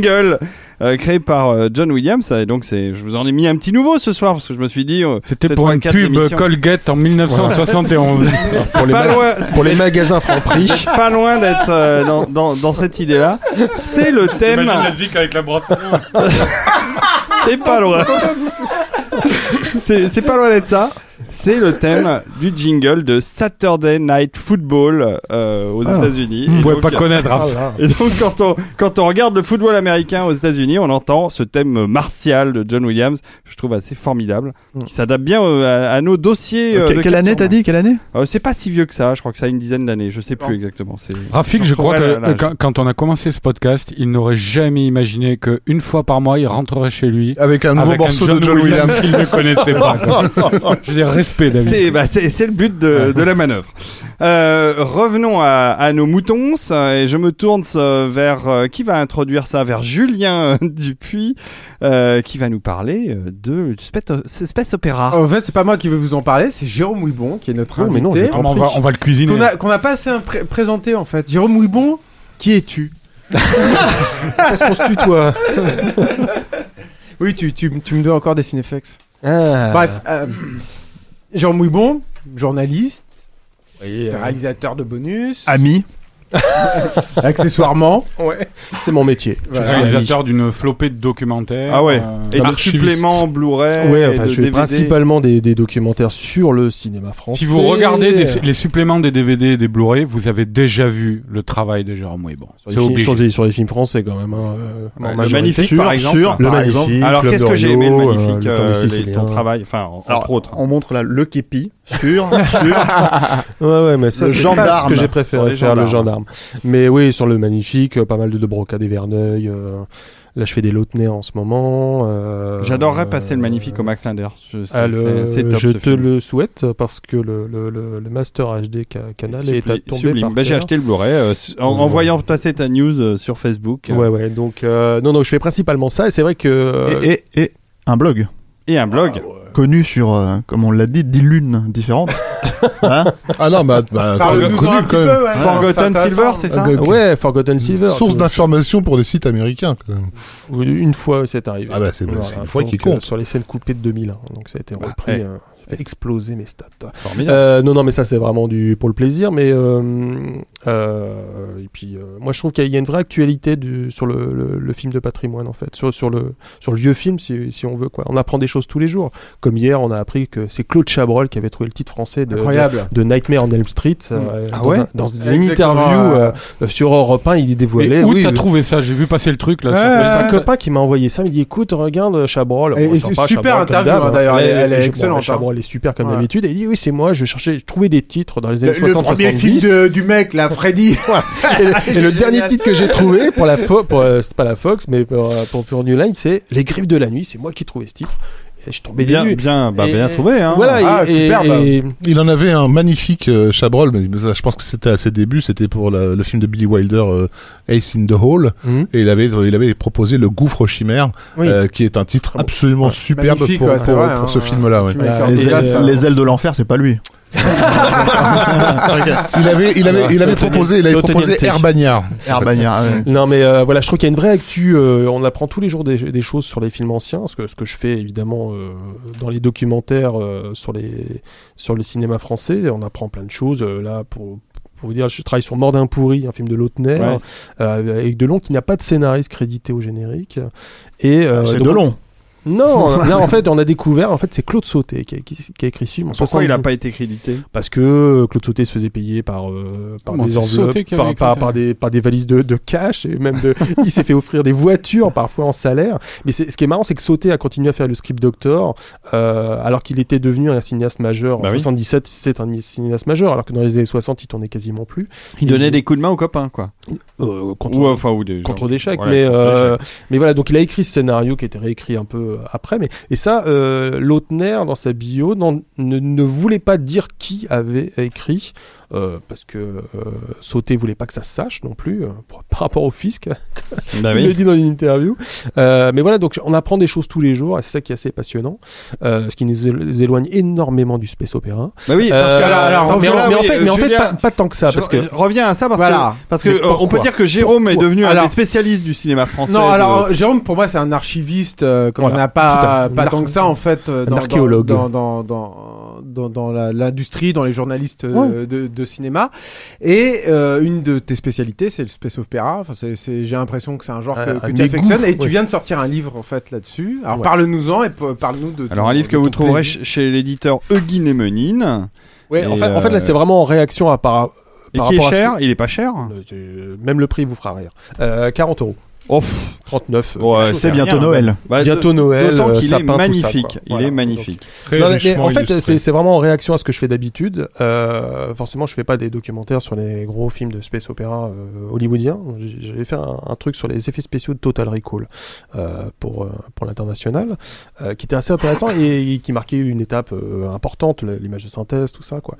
Et ça je m'étais dit, mais il y a, il y a un truc à faire sur le- euh, sur euh, l'époque Star Wars la, révolution des effets spéciaux, euh, la- prise de pouvoir des spécialistes des effets spéciaux à ce moment-là, enfin Dijkstra, Trum, enfin Trumbull, euh, Edlund, tout ça, et, qui ont eu le pouvoir à un moment très court. Plus, enfin, Lucas l'a eu évidemment, mais ces gens-là ont été vraiment euh, Galactica, Battlestar Galactica, c'est monté sur le nom de John Dix- Dijkstra, quoi Mm, mm, plus mm. que sur les acteurs qui étaient pas connus tout ça mais le projet c'était et et Dijkstra était producteur de, du pilote quoi donc euh, euh, et il avait carte blanche T'en parles dans ton bouquin. Il y, avait, il y avait une ambition folle à la base. C'était faire euh, l'équivalent des scènes euh, spatiales de Star Wars euh, Ouais. à chaque épisode. Quoi. voilà c'est ça et puis Dijkstra raconte dans une interview à l'époque il est persuadé il, il dit euh, à l'époque de Galactica je pense que dans 2-3 ans, euh, nos, noms seront mis en avant sur les affiches comme, euh, comme, les acteurs, Comme les acteurs. quoi, et, euh, euh, avec les effets spéciaux de Doug. Alors Et on entend le thème de Battlestar Galactica de l'époque. Ouais. Et il faut avouer que les, les maquettes et les, le, le vaisseau, le Galactica euh, dans la série est quand même assez magnifique. Ah bah ce qui reste encore de, de, de Galactica aujourd'hui, enfin la version 78, c'est la, la vraie réussite. Bon, il y a la musique de, de, Philips. Ouais. Euh, ce qui la vraie réussite, c'est- le travail de, l'équipe de Dijkstra. Alors en plus, on a beaucoup dit que c'était ILM qui avait fait les, Bah toute non. la presse de l'époque, c'est ILM, parce qu'en fait c'est dans les mêmes euh, locaux à, à Van Nuys. Mais ILM n'existait pas, en fait, à l'époque. N'existait plus, elle avait fermé, mais euh, voilà, donc il y a eu un, un quiproquo, mais Et ça a Voilà, été vécu je- comme une trahison par, le- par, euh, par, Par Lucas. Oui, oui, oui, Oui, ouais, ouais, et à ouais. juste titre, parce que pour remonter l'équipe des effets spéciaux du coup de l'Empire contre-attaque, ça a été une tannée, puisqu'il a fallu débaucher les gens Mm. qui étaient euh, payés euh, rubis sur l'ongle et avec des salaires absolument faramineux euh, par Universal. Hein, si Ouais, c'est ça. euh, sur euh, sur Galactica, et c'était très très difficile puisque bah Lucas était lui euh, plus euh, plus dans un- une formule d'indépendant et surtout il voulait s'installer en Californie du Nord. Donc euh, puis bon, il s'était beaucoup opposé à compliqué, aussi. Sur... Justement, alors c'est la question que j'avais, parce que moi c'est la, la, la chose que je connaissais de cette histoire, c'est que Lucas avait foutu Distra dehors pendant le, les- la production des effets spéciaux de Star Wars, Non, parce qu'au bout d'un certain temps, euh, il avait toujours rien fait. Non, non. Il avait créé toute la technologie, mais pas, euh, mais pas, non, non, il a mais pas, pas tourné il a- grand Il chose. a pas foutu dehors, mais euh, il a, il- c'était, c'était, euh, ton- une forte personnalité, je crois, ce qui a pas Ah, plu du tout oui, c'est à, ça. à, à Lucas. Et donc, puis, mais ils ont engouffré des millions de dollars dans les technologies qu'avait développé Distra, la Truca, le Mm. Distraflex et compagnie. Et, et au bout du compte, il y avait, euh, il y avait quelques plans Alors- pourris. Et, et c'est euh, Edlund qui aurait sauvé la mise. En, Alors on va, on va revenir après. sur le sujet du, du livre. Juste là pour terminer sur cette euh, parenthèse là, ce, je pense que le, le, problème il est multiple, c'est-à-dire que déjà, bah oui, les mecs ils essuyaient les plâtres, donc il a fallu un, euh, an et demi à peu près vraiment de pur développement euh, de ce qu'ils appellent R&D. Euh, avant qu'ils puissent commencer à livrer les plans euh, définitifs, mais une fois que la machine était en place, ça c'est allé relativement vite en Ouais. fait. hein. Après. Il y a ça, et puis il y a aussi euh, le fait que ça n'existait pas en fait des, des sociétés d'effets non, spéciaux avant. C'était interne au studio, c'était des mecs, c'était des fonctionnaires en fait. Hein, Mhm. C'était l'équivalent de ça. et alors, il y avait de temps en temps des, des, des groupes comme ça qui se créaient avec une énergie à l'intérieur des groupes. Les Anglais Mais une société comme ça, totalement indépendante, avec que des jeunes mecs, voilà, y- y- ça n'existait pas. Et les mecs, ils, bah, ils dormaient sur place, euh, ils fumaient beaucoup, beaucoup de touch à ILM. Non, mais c'est vrai, hein, Ouais. et, et ils picolaient pas mal et tout. Et du coup, c'est vrai qu'il y avait une espèce de de- d'anarchie créative en fait à l'intérieur de de, de, de l'équipe d'ILM de, de la Guerre des Étoiles, qui n'a d'ailleurs, euh, qui était sans précédent et euh, qui n'a jamais euh, connu d'équivalent euh, euh, ensuite, hein, d'ailleurs. Oui, c'est vrai. Et, sur le Trou Noir, par exemple, deux ans plus tard, enfin trois ans plus tard, c'est c'est l'équipe des vétérans de Disney, enfin du département effets spéciaux qui s'est reformé, et, et tous ces gens-là ont 50 bien. ans, quoi. Donc, non, mais Enfin, c'est très bien, mais c'est pas du tout le même. plus euh, art critique quoi voilà. Il n'y a pas la fougue euh, qu'il y avait euh, sur les Bah, c'est des, fonctionnaires et c'est des fonctionnaires qui avaient été néanmoins consultés par par Lucas avant euh, Exactement, avant bien qu'elle- sûr. Oui, parce que lui, il voulait aime les embaucher s'en au Et- et départ. il y avait des vétérans qui bossaient sur Star Wars d'ailleurs. Avec, avec un vétéran de la musique hein, qu'on entend sur le trou noir qui est John Barry. Mais le, le projet le projet Trou Noir en fait est- était antérieur à, Star Oui, Wars. en fait, c'est- c'est un projet de, de, de, de film catastrophe au départ, donc une navette euh, bloquée, enfin ce qu'on retrouve un peu dans le film, hein, c'est-à-dire que qui, va s'engouffrer dans un trou noir, mais c'est un film catastrophe à la, à la façon euh, l'aventure du Poséidon. Et le producteur est mort entre temps, donc ça a la grande traîné, mode à l'époque, hein. euh, Ça s'appelait euh, Space Station Space 101. Probe, Space Probe, Space Station One. euh, Ils ont voulu quand même surfer sur le succès de Star Wars avec Voilà, le mais trou c'est- noir c'était Disney. Mais c'était déjà un film de, de, de space opéra, mais plus catastrophe. Donc avec. euh, Oui, parce que c'était avec- la grande mode à l'époque. Voilà, films. 64. Exactement. Le, le feu vert, c'est 74. Donc on est en plein tournage de tremblement de terre, machin. Mhm. Euh, Alors, il faut euh, signaler quand même que, le- excusez-moi, mais que le trou noir a, a une particularité en dehors de son tête musicale un peu lancinant et original. euh, Il y a tout ce générique en pseudo image de synthèse. euh, Pour Ouais. l'époque, c'était une, euh, c'était une prouesse. hein. Ouais, ouais, ouais. il y a- il y a- C'est les premières C'était une prouesse, mais c'était dans l'air du temps. C'est-à-dire Ouais. que Ouais, dès, ouais, dès ouais. l'Empire contre-attaque, les mecs s'interrogent est-ce qu'ils vont faire les plans spatiaux en, en, en images de synthèse, Mhm. quoi. Ouais. Donc il y avait, il y avait quand même, euh, et il y a de l'image de synthèse dans le premier Star Wars. Donc il y a, il y a. Enfin, euh, des, des, des, des prémices. hein. Oui, oui, mais c'est non, ça. Euh, c'est mecs de l'image de synthèse. Noir, quoi. ouais, Donc, l'idée, était, déjà là. Ce La qui est première, intéressant les dans premières images de synthèse, c'est l'âge de cristal, je crois. Euh, visible dans un film de Monde. Ouest, je sais pas quoi. Monde Ouest. Non, c'est Monde Ouest. Je crois que c'est Looker. Non, non, je crois que c'est. Non, non, Looker, c'est bien après. on va pas se battre. hein, euh, Il faudrait demander à notre ami Gorkap de CGM. Bien euh, sûr, euh, qui est très très bonne émission, incroyable. extrêmement bon podcast et là il a des, des il m'a eu il a eu des, interviews incroyables pour ses prochaines émissions. Si vous connaissez pas CGM, c'est l'histoire de l'image de synthèse synthèse, justement dans ses premiers films euh, des années 70 Ouais, il y a 80 des choses. euh, et il fait des reportages absolument incroyables. Non, mais ce qui m'intéressait là- là- là-dedans, c'est qu'il y a bon, forcément un avant et un, et un après euh, Star Wars, et puis forcément il y a aussi un post 2001, quoi. Donc Cosmos 99.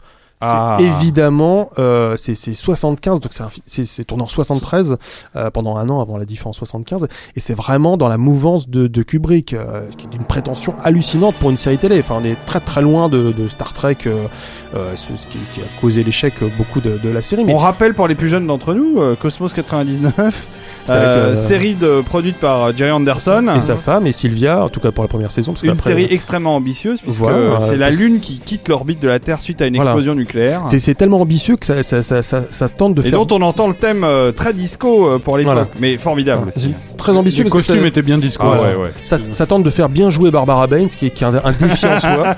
Euh, Et de ne pas trop mais faire Martin Landau. rattrapé le coup. Voilà, donc euh, non et puis Barry Morse, mais voilà donc il y a, euh, je voulais absolument commencer à 75 parce que pour moi la- la- le space opéra commence avant. euh, euh, avant Star Wars, et puis il y a une période de, de SF, il y a l'âge de cristal, tout ça, cette, cette époque-là, euh, Rollerball, euh, on en parlait tout à l'heure. Donc il y a quand même un, ça, ça arrive quoi, la SF. Mais c'est vrai que c'est vrai que entre Star Trek des années 60 et, euh, et Cosmos 99 produit Mm. par les Anglais en, dans les années 70, il y a déjà un univers qui s'est euh, qui a évolué Ouais, ouais, totalement visuellement parce que on est on est euh, il y a clairement un avant et un après euh, 2001 au Mm. niveau euh, visuel et euh, si vous regardez sur le net, vous tapez Aigle Cosmos 99 sur le net et vous regardez les images, ça a pas pris une seule ride. Les Ouais. vaisseaux sont toujours aussi magnifiques et on est toujours dans cette euh, imagerie du space opéra euh, des années 70. Et J'ai l'impression qu'on a que même les tentatives euh, récentes de faire évoluer un peu l'imagerie a pas a pas Mm. prise. Que dans l'inconscient collectif, on reste dans ces images là. C'est marrant parce que Brian Johnson, euh, qui, qui, qui travaillait sur le, dans son hangar sur les maquettes de, de Cosmos 99 en 74, a reçu la visite de deux types, de deux Amé- de, pour, qui venaient l'embaucher, l'embaucher, on fait un, un film de SF, tout ça. euh, ah mais moi je viens de signer pour la saison 2 de Cosmos, donc je peux je pourrais pas faire votre film et euh, euh, et donc euh, mais c'est pas grave parce qu'on a prévu d'en faire plusieurs, donc on prendra sur les suivants. Et, le- et les deux types c'était Gary Kurtz et George Lucas. quoi. D'accord.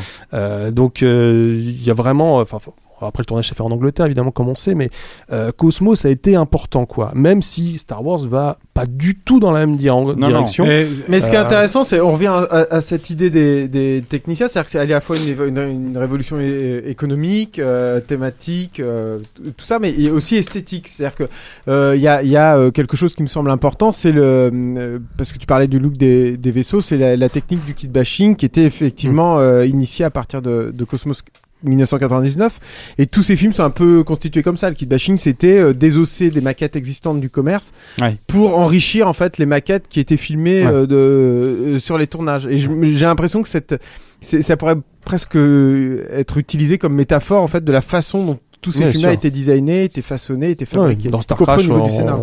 sur les maquettes de Star Crash, on voit une tête d'aigle de Cosmos quoi. Ah ouais, ouais, c'est les bricolos, les bricolos italiens, mais.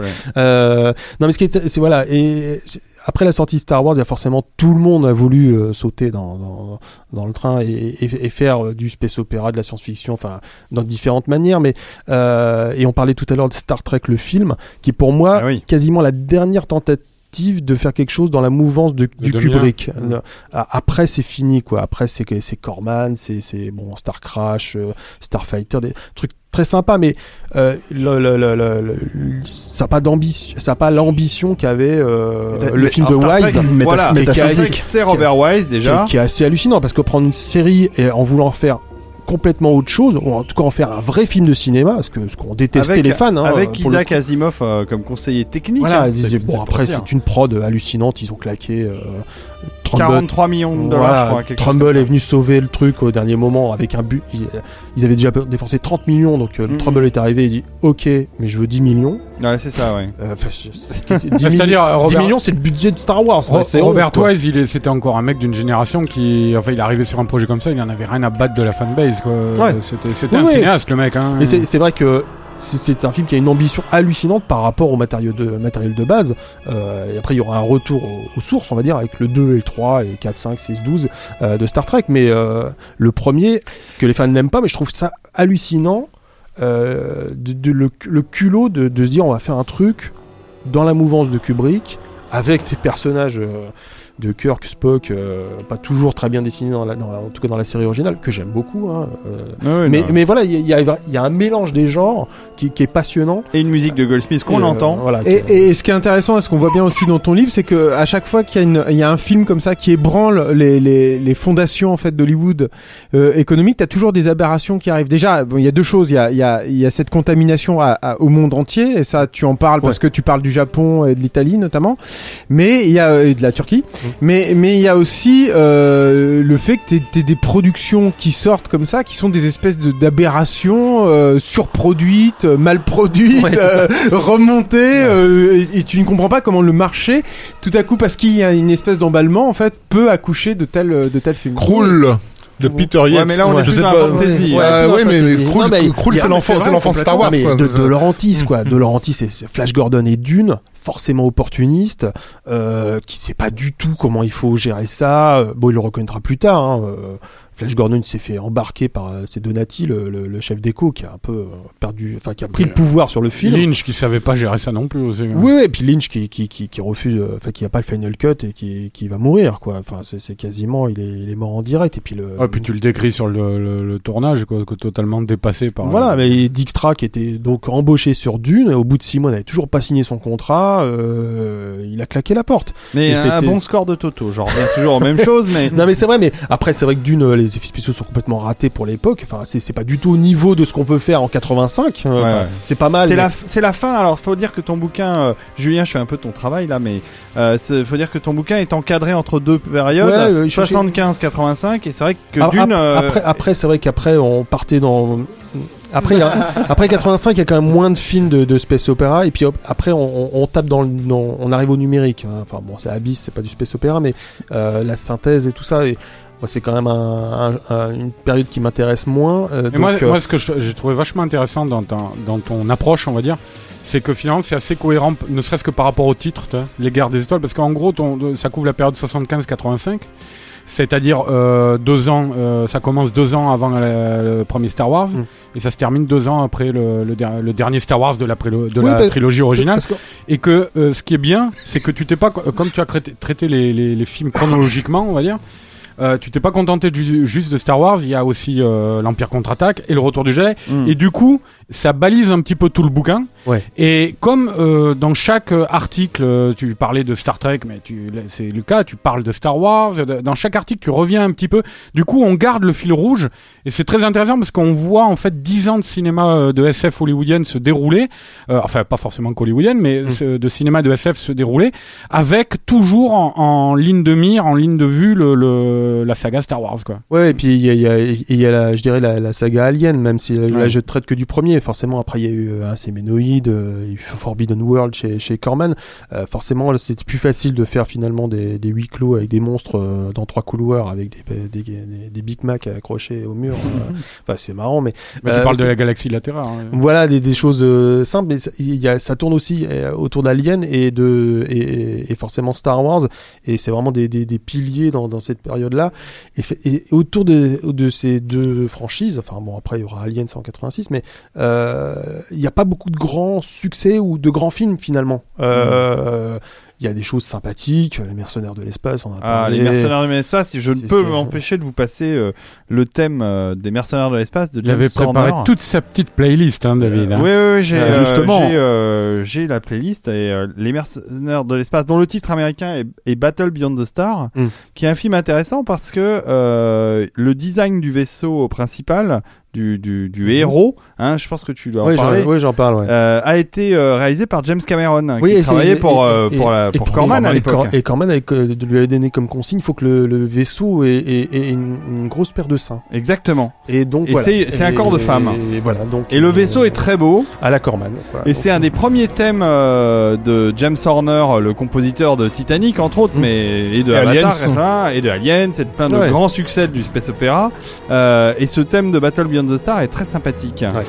Avant, avant, euh, avant de, de, de lire ton bouquin, en fait, tu m'avais envoyé une liste de titres en fait qui seraient dans le dans le truc, et j'étais très surpris de voir euh, justement Alien euh, ou Life Force.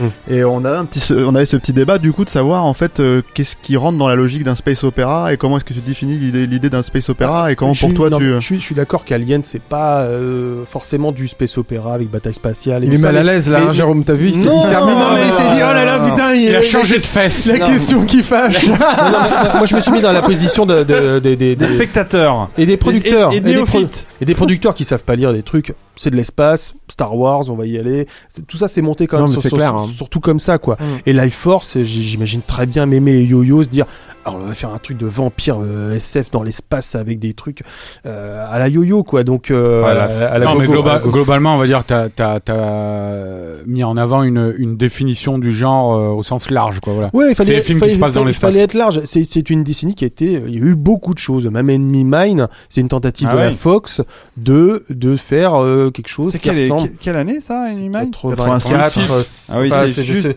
ça, ça a ouais. mis euh, longtemps parce que C'est le Wolfgang, Wolfgang Peterson, le réalisateur du bateau. Et le premier réalisateur s'est fait virer. Enfin, ils ont retourné quasiment tout le film. Donc, euh, avec, le Encore même, un avec, ratage. avec le même casting. Il a gar- Encore un ratage de Denis Quaid euh, qui, pour le coup, Ouais, euh, a pas de chance hein, voilà, parce qu'il est, il est tête de liste dans plein de films et en fait ça le fait pas décoller. Non, mais voilà, c'est bon. tu euh, parles à la même époque, t'avais l'aventure intérieure quand même. Juste après. Après. Oui, mais oui, mais dans l'aventure intérieure, il est homme, homme tronc. Ah, D'ailleurs, ça a parle pas de très bien marché. Puis il est homme tronc pendant pendant tout le film, donc c'est pas mais- très reluisant. euh, Mais Enemy le- ça a coûté 40 millions de dollars, donc ça, ça pouvait pas être rentable. euh, parce truc que, HDLM d'ailleurs. Donc euh, oui, euh, et, et je pense que la Fox avait envie de se dire bon, peut-être, euh, on a déjà Alien, un Star Wars, enfin ça nous par- appartient pas, mais il y a moyen de lancer un nouveau truc quoi. Et bon, ça n'a pas grand-chose à voir avec Star Wars, mais deux trois batailles spatiales quand même. Ah oui, il y a deux trois trucs qui euh, sympas. Ouais, euh, ouais, plutôt bien fait, ouais.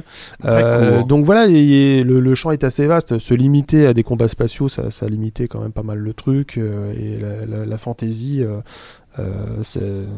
Donc voilà, et après, je voulais absolument traiter de l'aventure des Ewoks. euh, Ah. euh, les... Alors pourquoi Pourquoi les- tu voulais absolument Non, traiter le Ça, retour, le là, du Jedi. Non, la non, mais- photo d'ouverture pleine page, c'est un Ewok. Voilà. Mais non, mais. T'aurais pu mettre le Rancor ou Jabba, je sais Non, pas. non, mais on a parlé, j'ai parlé des, des Muppets dans l'espace, qui est aussi. Ah, cool. euh, bah, forcément, parce Ah, que là, le- Stéphane les, était très content. là. Les- les Muppets dans l'espace, non, les cochons dans les l'espace. cochons dans l'espace. Pardon, Ah. ouais, les Muppets, c'est autre chose. Les Muppets Euh, dans l'espace, c'est un film de 99. C'est vrai. On n'est plus. Non, non, mais il y, a- il y a des liens étroits entre Jim Henson et. Euh, Non, parce que si on y va. euh, et Gary S'il te quoi, plaît. donc, euh, donc voilà. euh, Donc c'est- euh, l'équipe de Jim Henson qui a fait Yoda. euh, voilà, donc, euh, mais c'est vrai que le plus, le plus compliqué finalement dans, dans ce livre, c'était de traiter à nouveau des trois Star Wars, parce qu'il y a Mm, mm. tellement de choses Ah bah dites. oui. Euh, Il y a Ah les- bon, les, euh, bouquins de Riesler qui sont très bien, mais qui sont la version officielle de Lucas, quoi. Où Martial Lucas est un peu mis de côté. Enfin, tu, seras un petit peu d'accord avec moi. Et. Ga- et Gary Kurtz, c'est euh, juste un. Voilà, enfin, Gary Kurtz s'est quand même fait virer euh, avant la fin du tournage de l'Empire contre-attaque. Je suis pas sûr que ce soit dit dans le bouquin de Riesler. quoi. Si, si, si, exactement. Ah oui, et ils, euh, expliquent pourquoi et tout. Non, je trouve que les bouquins de Ouais. sont assez. euh, Il n'y a pas trop de langue de bois. Non, ce, qui- ce qui est problème dans le bouquin de Riesler- Riesler, c'est qu'il réécrit un peu l'histoire. Donc, euh, Mm. euh, Ça va, c'est pas, pas le pire. Hein, franchement. Lucas dit quand même pendant, euh, depuis des années que euh, depuis le début, il a voulu raconter l'histoire de Anakin Skywalker qui devient machin euh, Dar- Dark Vador. Alors que quand on reprend les premières ébauches de scénario, c'est Adventure euh, Starkiller de, de, de, de, Luke Skywalker. Enfin, Ouais, c'est- ouais. Donc il a changé son histoire. Donc c'est ça que j'ai mis plutôt en avant. Et puis le, le, le- le point de vue de Gary Kurtz sur ces, sur ces chapitres-là, parce que la version de Lucas, elle est quand même réécrite au, fu- au, fu- au fur et à mesure, au fur et à mesure des, des, des années. Bah, ne serait-ce que sur la fondation, euh, pardon, sur la fondation d'ILM. Enfin, dans les Oui. dans les dossiers de presse, il y a marqué euh, fondé par George Lucas en 75, etc. Et quand tu t'intéresses effectivement un peu à la à- aux prémices de ce truc-là, tu ne vois que du Gary Kurtz en fait qui Mhm. court qui court dans le pays, qui va chercher tous les tous les nerds qu'il peut trouver dans les conventions d'informatique euh, pour essayer de- justement de Mhm. de monter cette équipe quoi. Alors, Mm. le truc, c'est qu'il y a un- c'est un très bon bouquin. Il Non. manque, Très gros bouquin. il manque, un un, film. il manque un film. Ah mince. Voilà, Lequel? La soupe aux choux. Ah ouais. Alors moi, je dis la soupe aux choux. Est-ce que vous- est-ce que tu qui parles pour- qui pour- qui est Alors, la soupe dans, au chou, dans, dans, dans, au chou, de rencontre du troisième type. Non, non, non, Non, non, parce non, qu'on a non, parlé non, des gendarmes. Jérôme Et du- shérif et des extraterrestres. Le, avec, le euh, Bombay, le Bombay, c'est Han Solo. Ah oui, La Force, le Pinard, c'est la Force. Ouais, ouais, ouais. c'est Ah. Delta Force. Ah non, non, c'est la Force. Et Ah, il est euh, en train de te dérouler sa théorie là. écoute, voilà. Et euh, un thème musical très fort, Ouais. comme dans Star Wars. Mais je peux Hein, vous le prouver si vous voulez. hein. Est-ce que t'as un texte déroulant au début, non? Non. La scène de la cantina, c'est Jacques Villeray tout seul. à, lui, à lui tout seul pendant, pendant une heure et C'est demie. Jabba. Voilà. Donc, euh, alors, Space Opera, bon, peut-être Space Ball Musette, mais Ouais. quand même. Tu vois, je pense qu'il y a de quoi, il y avait de quoi faire, quoi. Alors, au-delà de la blague de Stéphane, Ah, Voilà. bah voilà, Raymond Lefebvre, respect. voilà. C'est Non, mais il fallait raccord, citer c'est quand raccord même, hein. avec une question sur le chat qui est intéressante. Y a-t-il de space opéra français ou y a-t-il pu en avoir à une époque peut-être? Bah oui, euh, Jérôme Ouibon. il y a de la série télé. Euh, Noir, plus noir sans les galaxies. Noir sur les Ça, c'est la galaxies. SF, ça, c'est- Euh, 81. Non, enfin, les- euh, si on parle de space opéra, il faut Ouais, quand même un, ouais. un moment donné que ça se passe dans l'espace, quoi. Ouais. Noir Ouais. sur les galaxies, ça se passe dans des, dans des, Ouais, tro- ouais, tu as dans des raison, tu as troquets. raison. Voilà, euh, c'est les, c'est les gens qui passent d'un Voilà. troquet à l'autre, voilà. Peut-être que quelques Bah, aberrations euh, bah, ovni. euh, les gendarmes extraterrestres, il y a un vaisseau. Ouais, mais ça, c'est vraiment dans la mouvance de rencontre troisième type, quoi. Mm. Donc, euh, et euh, comme la soupe aux choux, et, euh, et d'autres bêtises françaises de, cette Je vais époque-là. arrêter mais, euh, cette musique. Non, c'est je crois que le, space opéra français, c'est limité au court métrage. Il y, a alors, eu, il y a eu un paxon de court métrage amateur. a- euh, de Gia, vous êtes viré. En fait, Merci. en fait, il y en a deux. Non, je, Enfin. je réponds à Arnaud vraiment euh, sérieusement. Il y, a, il y a deux space opéras français. Euh, c'est dans le domaine de l'animation. C'est Ulysse 31 et Il Oui. était une fois l'espace. Eh, Ulysse Donc, 31. donc, Très Ulysse 31, intéressant, Ulysse ça. 31, j'en parle dans, dans mon livre. Donc, euh, c'était. Parce que tu parles d'animation. aussi. Oui, parce que parce que les Japonais euh, autant ont complètement raté leur adaptation live, euh, c'est-à-dire qu'il y a eu euh, euh, la guerre de l'espace et les évadés de l'espace qui donnera lieu à Pardon. Ouais, euh, qu'on connaît bien en France. Ah ouais, euh, mais là tu vas trop vite, je peux pas enchaîner les musiques là. pour des raisons J'étais dans l'attaque des tridents. euh, Sankukai, de- dont on a la Ulysse 31. réincarnation du singe Shiman sur le plateau. Ah, non, c'est Arnaud. Slimane. Arnaud, il imite très très bien. Ah, tu fais très. Oh, Ah, là. Allez les gars, on y va pas du tout son Ok, ça vient de saturer tout le micro. Je pense que euh, j'ai perdu l'oreille gauche. Non, mais c'est vrai que Ulysse 31, Merci, Arnaud. c'est Ulysse 31, c'est une vraie réussite. Attention, Euh, Putain, mais calmez-le quoi. Filez-lui du terralène. Faites quelque chose quoi. Non mais moi, il y a, il y a un extrait de Star Wars qui m'a toujours obsédé que j'ai retenu de Star Wars, de, Sankukai. Oh le la. C'est Siman, il arrive au bord d'une rivière. Ah, c'est le fameux. Et on lui dit va faire la cuisine. Alors il va au bord d'une rivière prendre de l'eau. Je sais pas pourquoi. Et il va avec une poêle prendre de l'eau. Et il arrive avec la poêle et je me rappelle du mec quoi qui face à la- à la- au fleuve comme ça avec la poêle. Avec une image mais digne d'un, d'un l'homme du Picardie quoi, tu vois, c'est dégueulasse ce truc. Ah, tu sais un fleuve japonais en banlieue pourri là. tu vois. Et le mec il est au bord là avec son poncho et sa poêle et il est là. Ah, il y a toute l'eau du monde ici. C'est pas Francis Lax ou, ou Gérard. Hernandez. euh, Alors, c'est- euh, puisqu'on parlait du crois que c'est- 31, euh, j'en profite pour Il passer faisait peut-être une soupe au chou. Hein. un, ex- un extrait de la musique de, de je ne sais même plus comment il s'appelle. Ulysse Et 31. c'est Saban. Enfin, Saban les, euh, et ils sont deux à faire ça. Yuki, Yuki Levy. Yuki hein. Levy, ouais. Ah. Et, euh, et elle a été euh, merveilleusement bien rejouée. Là, on a un extrait de, du, par, euh, Da- par David Collin qui, qui euh, travaille sous le nom de Parallax et qui a lancé euh, une souscription pour acheter son disque. Il est en train de terminer. euh, ça, met, ça fait quelques années qu'il travaille Ouais, dessus. il, a, il a utilisé les mêmes instruments. Je crois que Exactement, c'est ça, c'est ça qui est fou, c'est qu'il euh, a- il les, a- bandes voilà. sont- les bandes étaient perdues, je crois. ça, Les bandes donc, sont euh, perdues, il n'y a plus euh, la, la qualité sonore euh, euh, de ce qu'on peut attendre d'un disque euh, masterisé. Et, euh, et il a tout rejoué avec une perfection de jeu. Et il a en effet ressorti les instruments d'époque. Et euh, je vous conseille d'aller chercher Parallax euh, Ulysse 31, vous allez trouver Ouais. son site. Et euh, je vous conseille aussi d'acheter son album collector. là. Il vaut un peu cher, aux 60 euros, mais il va y avoir un CD, un vinyle, un coffret superbe. Et euh, ça arrive, ça arrive Ouais. vraiment. Là, là il, en est, il est au bout, là, David. Et donc je le salue parce que je le connais bien. Donc Donc voilà. tu disais Ulysse 31. Ouais, et- Ulysse 31, c'est, et- il était une fois euh, l'espace, euh, la, la- la prod de, de C'est Barillier. c'est D'ailleurs- bien, c'est d'ailleurs- bien, c'est bien animé au Japon, euh, les prods de Barillier. Oui, oui, mais c'était super, c'était quand même écrit en France Et- et, et eu, supervisé par, des, par des Et il y Français. a eu le René Borg, René Borg Il y a, il y a l'or- l'orphelin de Perdide, là, euh, le- les maîtres du temps, qui Oui, est oui. aussi un space-up français. Euh, mais c'est vrai que dans Ulysse 31, c'est quand même une, une copro- c'est la première coproduction entre la France et le Japon au niveau de, de, de l'animation. Avant, on achetait les choses ou on les faisait là-bas, mais il n'y avait pas de coproduction. Donc là, c'était la Jean Chalopin, donc euh, Ouais. avec euh, la DIC, euh, euh, qui, a, qui a coproduit ça et avec euh, Bernard Dieres euh, comme réalisateur. Mhm. Enfin, il y a, je crois qu'il y a Rintaro, je crois peut-être travaillé dessus aussi. Euh, mais Des René Borg a fait un, un- des designs de Manchu. voilà, euh, René Borg avait fait un pilote qui était, qui est- il s'est fâché avec les Japonais, euh, comme euh, Borg n'était pas non plus très très euh, facile à vivre. Euh, Qu'on peut voir sur le net, hein, le pilote. Ouais, euh, ouais, ouais, ouais, ouais, ouais, qui était, il a été trouvé euh, il n'y a pas là si longtemps que ça, et le design, le, le caractère design est complètement différent. Ouais. Enfin, C'est c'est euh, beaucoup moins beau que ce c'est a beaucoup été moins beau et euh, parce que maintenant Ulysse 30 Ulysse ressemble à Jean Chalopin enfin c'est Ouais, vraiment, c'est euh, vrai. et je trouve que c'est une vraie une, be- une belle réussite me- comme d'habitude en France sans lendemain hein, comme quand comme tout ce qui marche on, on a du mal à continuer les C'est dommage parce que c'est vrai que c'est c'est une série hein, l'histoire. Qui, qui- qui- qui est bien un peu anxiogène des fois, Ouais. c'est un peu sombre. Ah ouais, Ouais. très C'est très très étonnant. bien. Et qui- hein, et bon, t'as quand même une génération de, de, de gamins qui ont, qui ont approché la mythologie grecque à travers Ouais, ça. ouais, quoi. ouais. Et ça- c'était bien fait. Et en fait, ça marche toujours. Hein. Moi, Mm. je l'ai testé sur mon fils. euh, je teste des choses sur mon fils, euh, qui, a, qui, a, qui, a, qui a 10 ans. Et c'est un énorme fan de, de, de, de, du 31. Et en plus, l'animation a pas trop mal vieilli. Non, à la différence d'un Goldorak qui, qui est quand même pas très très bien animé. Euh, le 31, c'est assez soigné. hein. Et tu parlais de Il était une fois l'espace, je crois qu'il y avait euh, alors, euh, Chris Foss qui avait travaillé dessus aussi Ouais, je euh, pense, pour, ouais. pour les pour les designs des vaisseaux spatiaux et Chris Foss qui avait travaillé également Bien sur sûr. Alien euh, le huitième passager, était, Ouais. qui est un bon. grand grand euh, peintre. euh, Ah oui, les vaisseaux. de- C'est vrai que les vaisseaux, et ils étaient Chris Foss avait euh, travaillé voilà. aussi sur la version de Dune de Voilà. Jodorowsky. Exactement. Et euh, Chris Foss que j'ai vu euh, récemment en, en interview en Angleterre, il était à la Sci-Fi Convention de Londres et euh, qui est un vieux monsieur euh, hyper sympathique et il sera aux Utopiales à, Nantes. Il est un des invités des Utopiales qui vont commencer ce week-end, je crois, si je me si je ne me si je me trompe pas.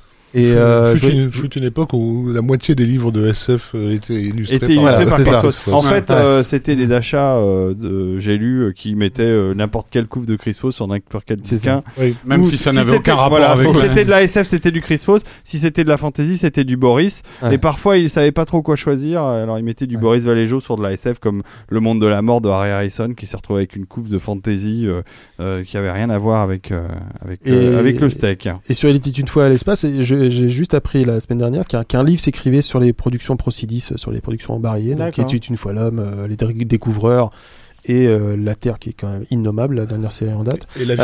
Et la vie. Mais il y a, enfin, il y a donc un, un gros livre qui s'écrit là-dessus. Je pense Mhm. qu'on verra, qu'on pourra voir l'année prochaine. Euh, J'espère qu'il y aura pas mal d'archives parce que ça, En tout ça cas, a le- beaucoup compté dans. dans... Il était Euh, une fois l'homme. Il y a eu une restauration Blu-ray Voilà, qui est absolument voilà Ouais, magnifique. ouais, je, vous la, je vous la conseille. Ouais, ouais, Alors, mis à part le menu Blu-ray qui est une aberration. ouais, ouais. Mais c'est euh, la, mais la- la la- resto est voilà, la partie du 16 restauration- mm du négatif. Ils ont fait un boulot d'enfer. Superbe. Euh, Je crois que sur les menus, c'est des spécialistes. hein. Le, le menu de, de- du DVD de Il était une fois l'homme, je crois, durait quoi 4 minutes 30 ou 5 minutes, je crois, absolument La inzappable. commande refuse d'avancer, mec. Où à chaque fois, il t'expliquait comment ça marche. Tuez-moi, maestro. C'est ça. Donc peu de tentatives ouais, en France. hein. Non, très, peu. c'est d'autant euh, plus dommage que dans la littérature, euh, en tout cas, je, je- à ma Dans la BD Ah, Non, bah, évidemment la BD, Ouais. mais euh, j'allais dire dans la littérature, à ma connaissance, je crois que le space opéra est un genre. Là aussi, on parlait de super-héros, il y a cinq numéros, mais que le space opéra est aussi une création française, puisque le, il me semble que le premier roman, c'était un, euh, la roue fulgurante de Jean Delahire euh, au tout début du XXe siècle. Non, mais après, il y a eu euh, il y a Chronique sidérale, euh, je crois, que- Croisière sidérale euh, Alors, dans les années effectivement, 40. la- euh, euh, non, il y a- mais du Space Op, il y en a chez les Américains depuis très très longtemps. donc, euh, si bon, tu remontes à, à- aux années 30, Ouais, tu ouais, as ouais. Rogers, donc c'est déjà du Opera. Le. Dune de Jodorowsky, c'était quand même une prod française au départ, donc c'est doux. Bah, je, vois que tout le monde tourne autour du pot, là, veut pas citer le nom, mais le space opéra français, les gars, c'est le cinquième élément, hein. Oui, bien sûr. Ouais, de- c'est pas pour, euh, c'est pas pour jeter un pavé dans la mare, hein. Il n'y a, pas- ouais. pas d'espace dans ce. Ah, si, il y a de l'espace dans le. Ouais, il y a un peu d'espace, il y a un peu d'espace, bon. Voilà, entre les lignes du scénario. Bon, mais Euh, on va dire que c'est après 85, voilà. Non, mais voilà, donc euh, je crois qu'il y avait- y une histoire à raconter sur Clairement. ce, ce- ce- ce- Et puis, cette période assez courte. Parce qu'il faut dire que ton bouquin est, euh, né- est- est Alors- composé d'énormément de photos. Je sais pas combien il y en a dans le livre. très, Alors, je n'ai pas compté, mais euh, il y en a beaucoup. Et il y a, il y a des, iné- des inédites sur, sur Galactica. euh, J'ai retrouvé des choses assez hallucinantes. Et sur un papier glacé du plus bel effet. Voilà. Non, mais c'est, ça, ça c'est, un peu ce que je fais euh, dans les documentaires, c'est de trouver des archives assez, assez rares euh, en photo. Euh, et je voulais vraiment quelque chose de très soigné au niveau des photos. À la fois des photos, parfois sur l'Empire contre-attaque, qu'on n'a pas revues depuis 1980. Parce Ouais. que c'est, vous savez, les, les, les photos qu'on, qu'on diffusait des effets spéciaux, bah, c'était peint. euh, en- en- et Il y c'est avait un département ILM qui était photos, dédié euh, à ça. Ouais, voilà, effectivement, des photos dire. que, que, que, que, que ILM Parce que les- plus aujourd'hui, forcément. les, les, les- puis, plans composites, c'était euh, voilà, c'était un peu compliqué de les sortir en, en, en bonne qualité à l'époque, Voilà. et du coup, ils repeignaient en fait des, des Et- photos de, des maquettes, etc. C'est un vrai charme. Donc presse. euh, je voulais, voulais, je voulais montrer quelques photos qu'on n'a Il y a pas un art à ça, Voilà. et, hein. euh, et parfois et donc d'autres euh, plus inédites. Euh, Quand le les- trou noir, par exemple, tu vois, moi je je l'ai pas vu depuis une éternité, mais je me rappelle c'est un film quand même assez cheap quoi visuellement. Et, euh, t'as réussi à dépend, trouver- Non, là t'es dur parce que le Cygnus C'est quand même tu l'as pas assez magnifique. quoi. Non non, mais dans les designs justement, il a trouvé des très beaux designs. Ouais, tu vois. ouais, la- facture choses, globale euh. du film quoi, tu Mm. vois, c'est quand même euh, bon. Non, non, mais voilà. Donc euh, et puis après des photos kitsch, Buck Rogers. euh, Buck Rogers euh, là c'était Et déjà. Star euh, Crash, on n'a pas parlé de Star Crash, il faudrait peut-être conclure là-dessus. non Non, Voilà, non, moi je voudrais passer la, chanson de Buck Rogers si vous plaît. alors déjà oui, mais en parlant de Star Crash, parce que Jean Mouillebon est quand même le plus grand crasheur que je connaisse. Non, non, non. Vous vous souvenez Jean du générique de je- Buck je, je Rogers connais quelqu'un qui a une copie 35 mm chez lui. Ah. Donc et ce n'est pas moi. Ah, d'accord. Hiring for your small business? If you're not looking for professionals on LinkedIn, you're looking in the wrong place. That's like looking for your car keys in a fish tank. LinkedIn helps you hire professionals you can't find anywhere else, even those who aren't actively searching for a new job but might be open to the perfect role. In a given month, over 70% of LinkedIn users don't even visit other leading job sites. So start looking in the right place. With LinkedIn, you can hire professionals like a professional. Post your free job on linkedin.com/people slash people today. Donc, euh, alors ça, c'est la, c'est, c'est le. Ah, Alors, c'est, la, c'est la chanson de Buck Rogers, mais de, de- de- du montage. euh, Enfin, le pilote est sorti en salle en Europe. Exactement. Et ils avaient fait un Comme générique. le pilote de, Bat- de de Stargate. Galaxy, hein. Ouais, exactement. Euh, et Buck Rogers était sorti en salle avec ce générique qui, est ex- qui a été fait pour ça, un peu à la Maurice Binder, euh, James Bond avec des avec des, des Buck Rogers euh, girls. Girl, ouais. Euh, qui, se, qui se roule lassivement sur le logo Si- Buck si- Rogers. Si, vous si vous avez moyen de voir ça, Ah c'est c'est- assez, c'est assez incroyable. Et cette chanson avait été créée pour ça.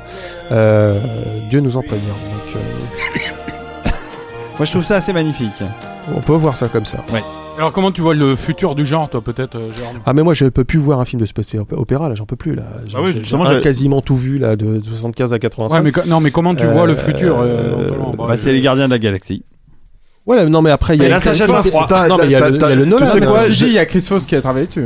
Il y a le Nolan que je n'ai pas vu, vous avez vu. hein, Alors, Chris Foss, Interstellar. récemment, j'ai vu ses dernières créations, c'est plus ça. hein. Il a Ah. perdu vraiment la main. Ah, moi, je trouve que c'est un, truc à sauver dans les Gardiens de la Galaxie. Hein, c'est Ouais, son travail. mais- Chris ouais, Foss, mais bon, bref. Non mais euh, je sais pas Interstellar, qu'est-ce que ça donne euh, Alors, qui a vu euh, Interstellar autour de cette table? Monsieur Arnaud- Arnaud Bordas? Arnaud et moi. Julien et moi. et Julien. Alors, vous en avez pensé quoi, les amis? Bah écoute, je sais pas, on va publier, euh, on va publier une critique là bientôt, je pense, donc on va peut-être pas. Euh, Bah, s'attarder dévoilez pas dessus, tout, mais donnez-nous vos impressions. Ouais, globalement, euh, moi personnellement, c'est c'est un film que j'attendais quand même beaucoup Mhm. euh, à cause des bah, euh, déjà parce que Casting. le, le cinéma de non le casting est, euh, pas particulièrement, mais mais euh, euh, le cinéma de Nolan ne m'est pas antipathique quoi. Il y a des il y a des films que j'aime bien de lui et que le sujet particulièrement me fascine parce que c'est un sujet qu'on voit pas souvent traité euh, Mhm. dans la dans la SF actuelle. Avec Euh, une telle ambition aussi. tu Voilà, tout ce qui tourne en gros autour des trous de noirs, euh, des trous noirs, des trous de verre, euh, tout ça.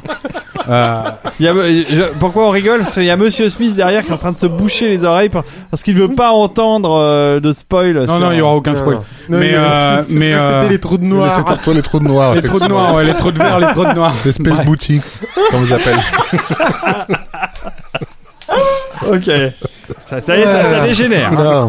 Non, mais euh, voilà, donc euh, en gros, c'est un, c'est un film très long, euh, comme souvent chez Nolan. très- 2h50. Voilà, très long et très Ah, bavard, ouais. euh, surtout dans, sa deuxième partie.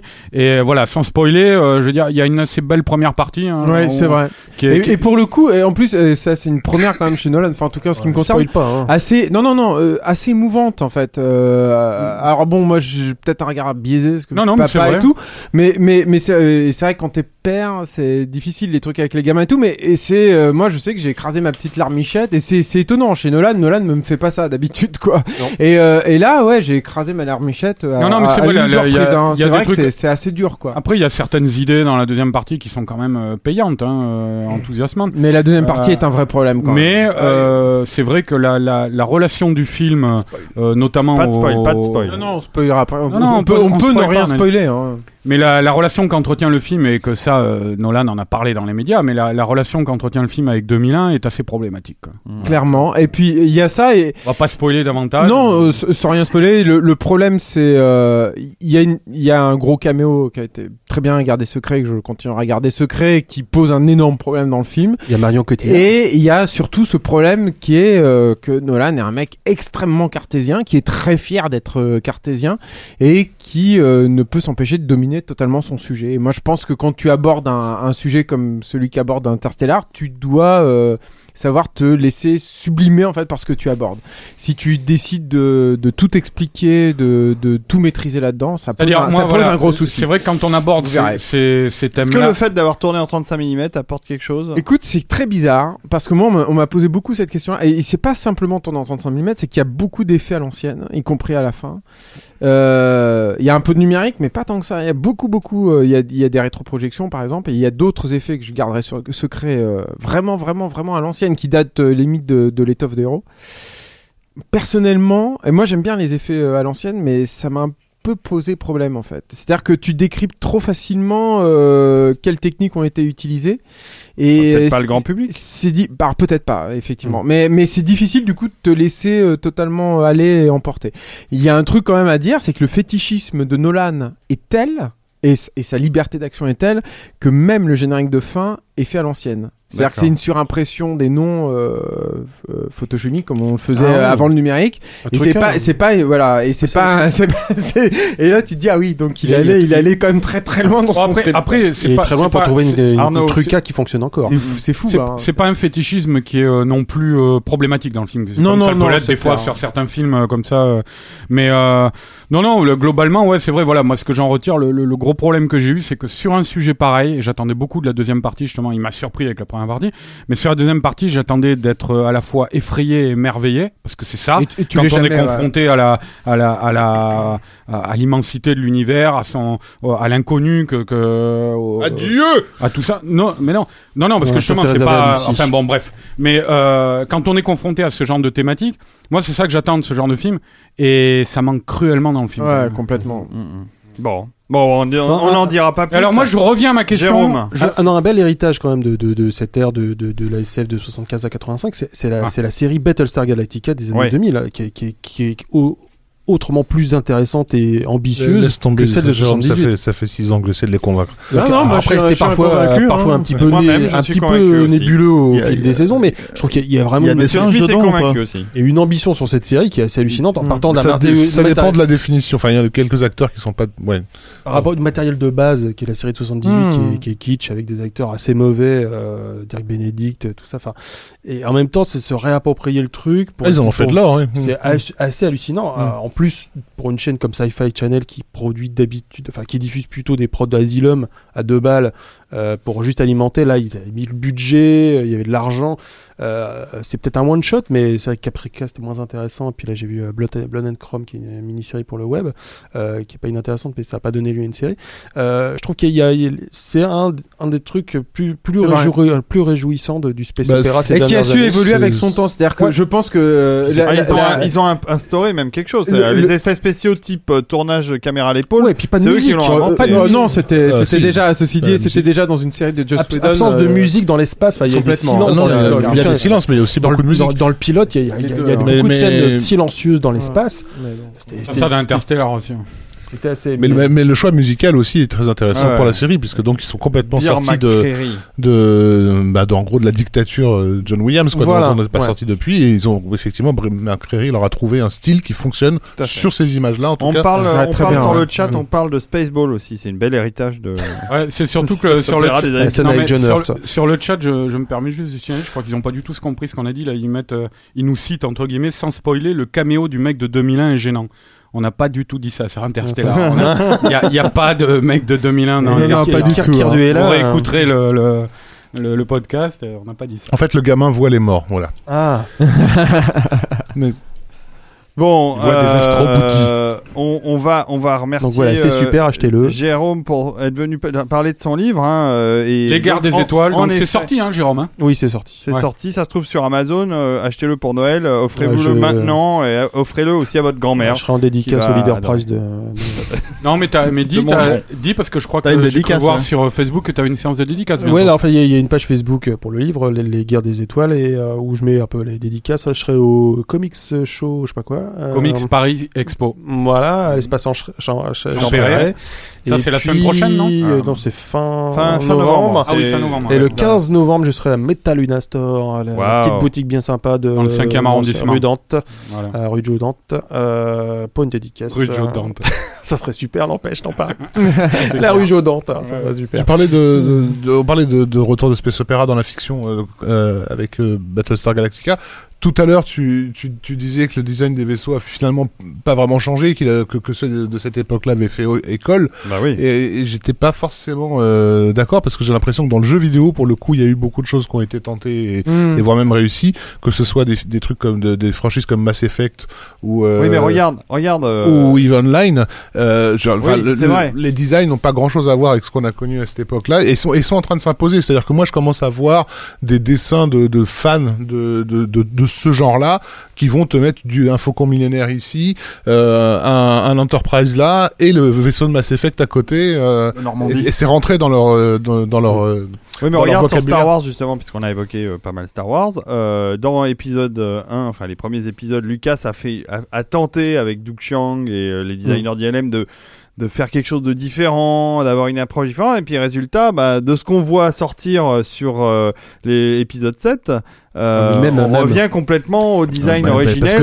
que les- les- et qui est- l'épisode qui est 7, un- un l'épisode- choix enfin, assumé. Non, mais on euh, sait que c'est après, mais mais il n'y a pas de tentative David, de renouveler. Quoi. euh, L'épisode euh, 7, il il y, est a fait- eu- il y a un fan aujourd'hui sur Terre d'épisode 1. C'est toi. Non, ah, pas du tout. Ah. Non, non, non, non, ça, C'est fini coup, maintenant, ça, Pas du c'est- tout. L'épisode, l'épisode 7, c'est- un, un projet qui est intégralement porté par la nostalgie. Donc, il, il va, Bah ouais, il c'est s'adresse à des, voilà, s'il pouvait mettre Marty McFly dedans, il le mettrait avec les Ghostbusters, quoi. tu parlais, tu- vous parliez du jeu vidéo. Euh, vous parliez du jeu vidéo. Si vous regardez euh, le Robert Space Industry, euh, le l'énorme jeu euh, qui est euh, crowdfundé euh, sur le net du créateur euh, De Wing Commander. de Wing Commander. Euh, si on regarde le look des vaisseaux, on est encore quand même dans toujours cet héritage. Ouais, mais euh, lui, euh, ouais, mais je veux dire, il- le- Wing Wing Commander, Commander, il allait carrément chercher Mark Hamill. euh, Oui, non mais ce que je veux Ouais, dire, c'est nouveau, c'est actuel, Ouais. quoi. Et, Et, euh, euh, Oui, Star Wars- c'est Star c'est Wars. un mec, c'est un mec, c'est un mec qui, qui, qui est connu pour ce, pour ce jeu à l'époque. Là, on est en train de parler de franchise actuelle. Enfin, EVE Online, euh, c'est maintenant que les gens y jouent. Hmm. Euh, Wing Commander, c'était. euh, Non, mais là, c'est l'époque de Jacques Léventreur, quoi. C'est pas Wing Commander et euh, son nouveau projet est clairement euh, dans la nostalgie. Wing Commander, c'est 12 ans après la soupe aux choux seulement. hein. Non, mais Star, Bon, Star si- Wars Rebelle, ce qui, est- qui passe sur Disney XD, est clairement euh, orienté comme l'épisode 7 euh, vers la nostalgie. Quoi. Donc euh, euh, les vaisseaux sont les mêmes. euh, bon, c'est très très bien en plus. Il y a eu euh, des tentatives. mais, euh, euh, moi, je, bon, vous allez hurler, hein, mais euh, je trouve que Lost in Space, euh, même si le film avait tous les défauts du monde, le Ce visuel, fut un plaisir. le à, à visuel, bientôt. le visuel des, des effets spéciaux, bon ça y est, Rafi- euh, pas Rafi, Arnaud est, est. L'autre barbe. L'autre barbe.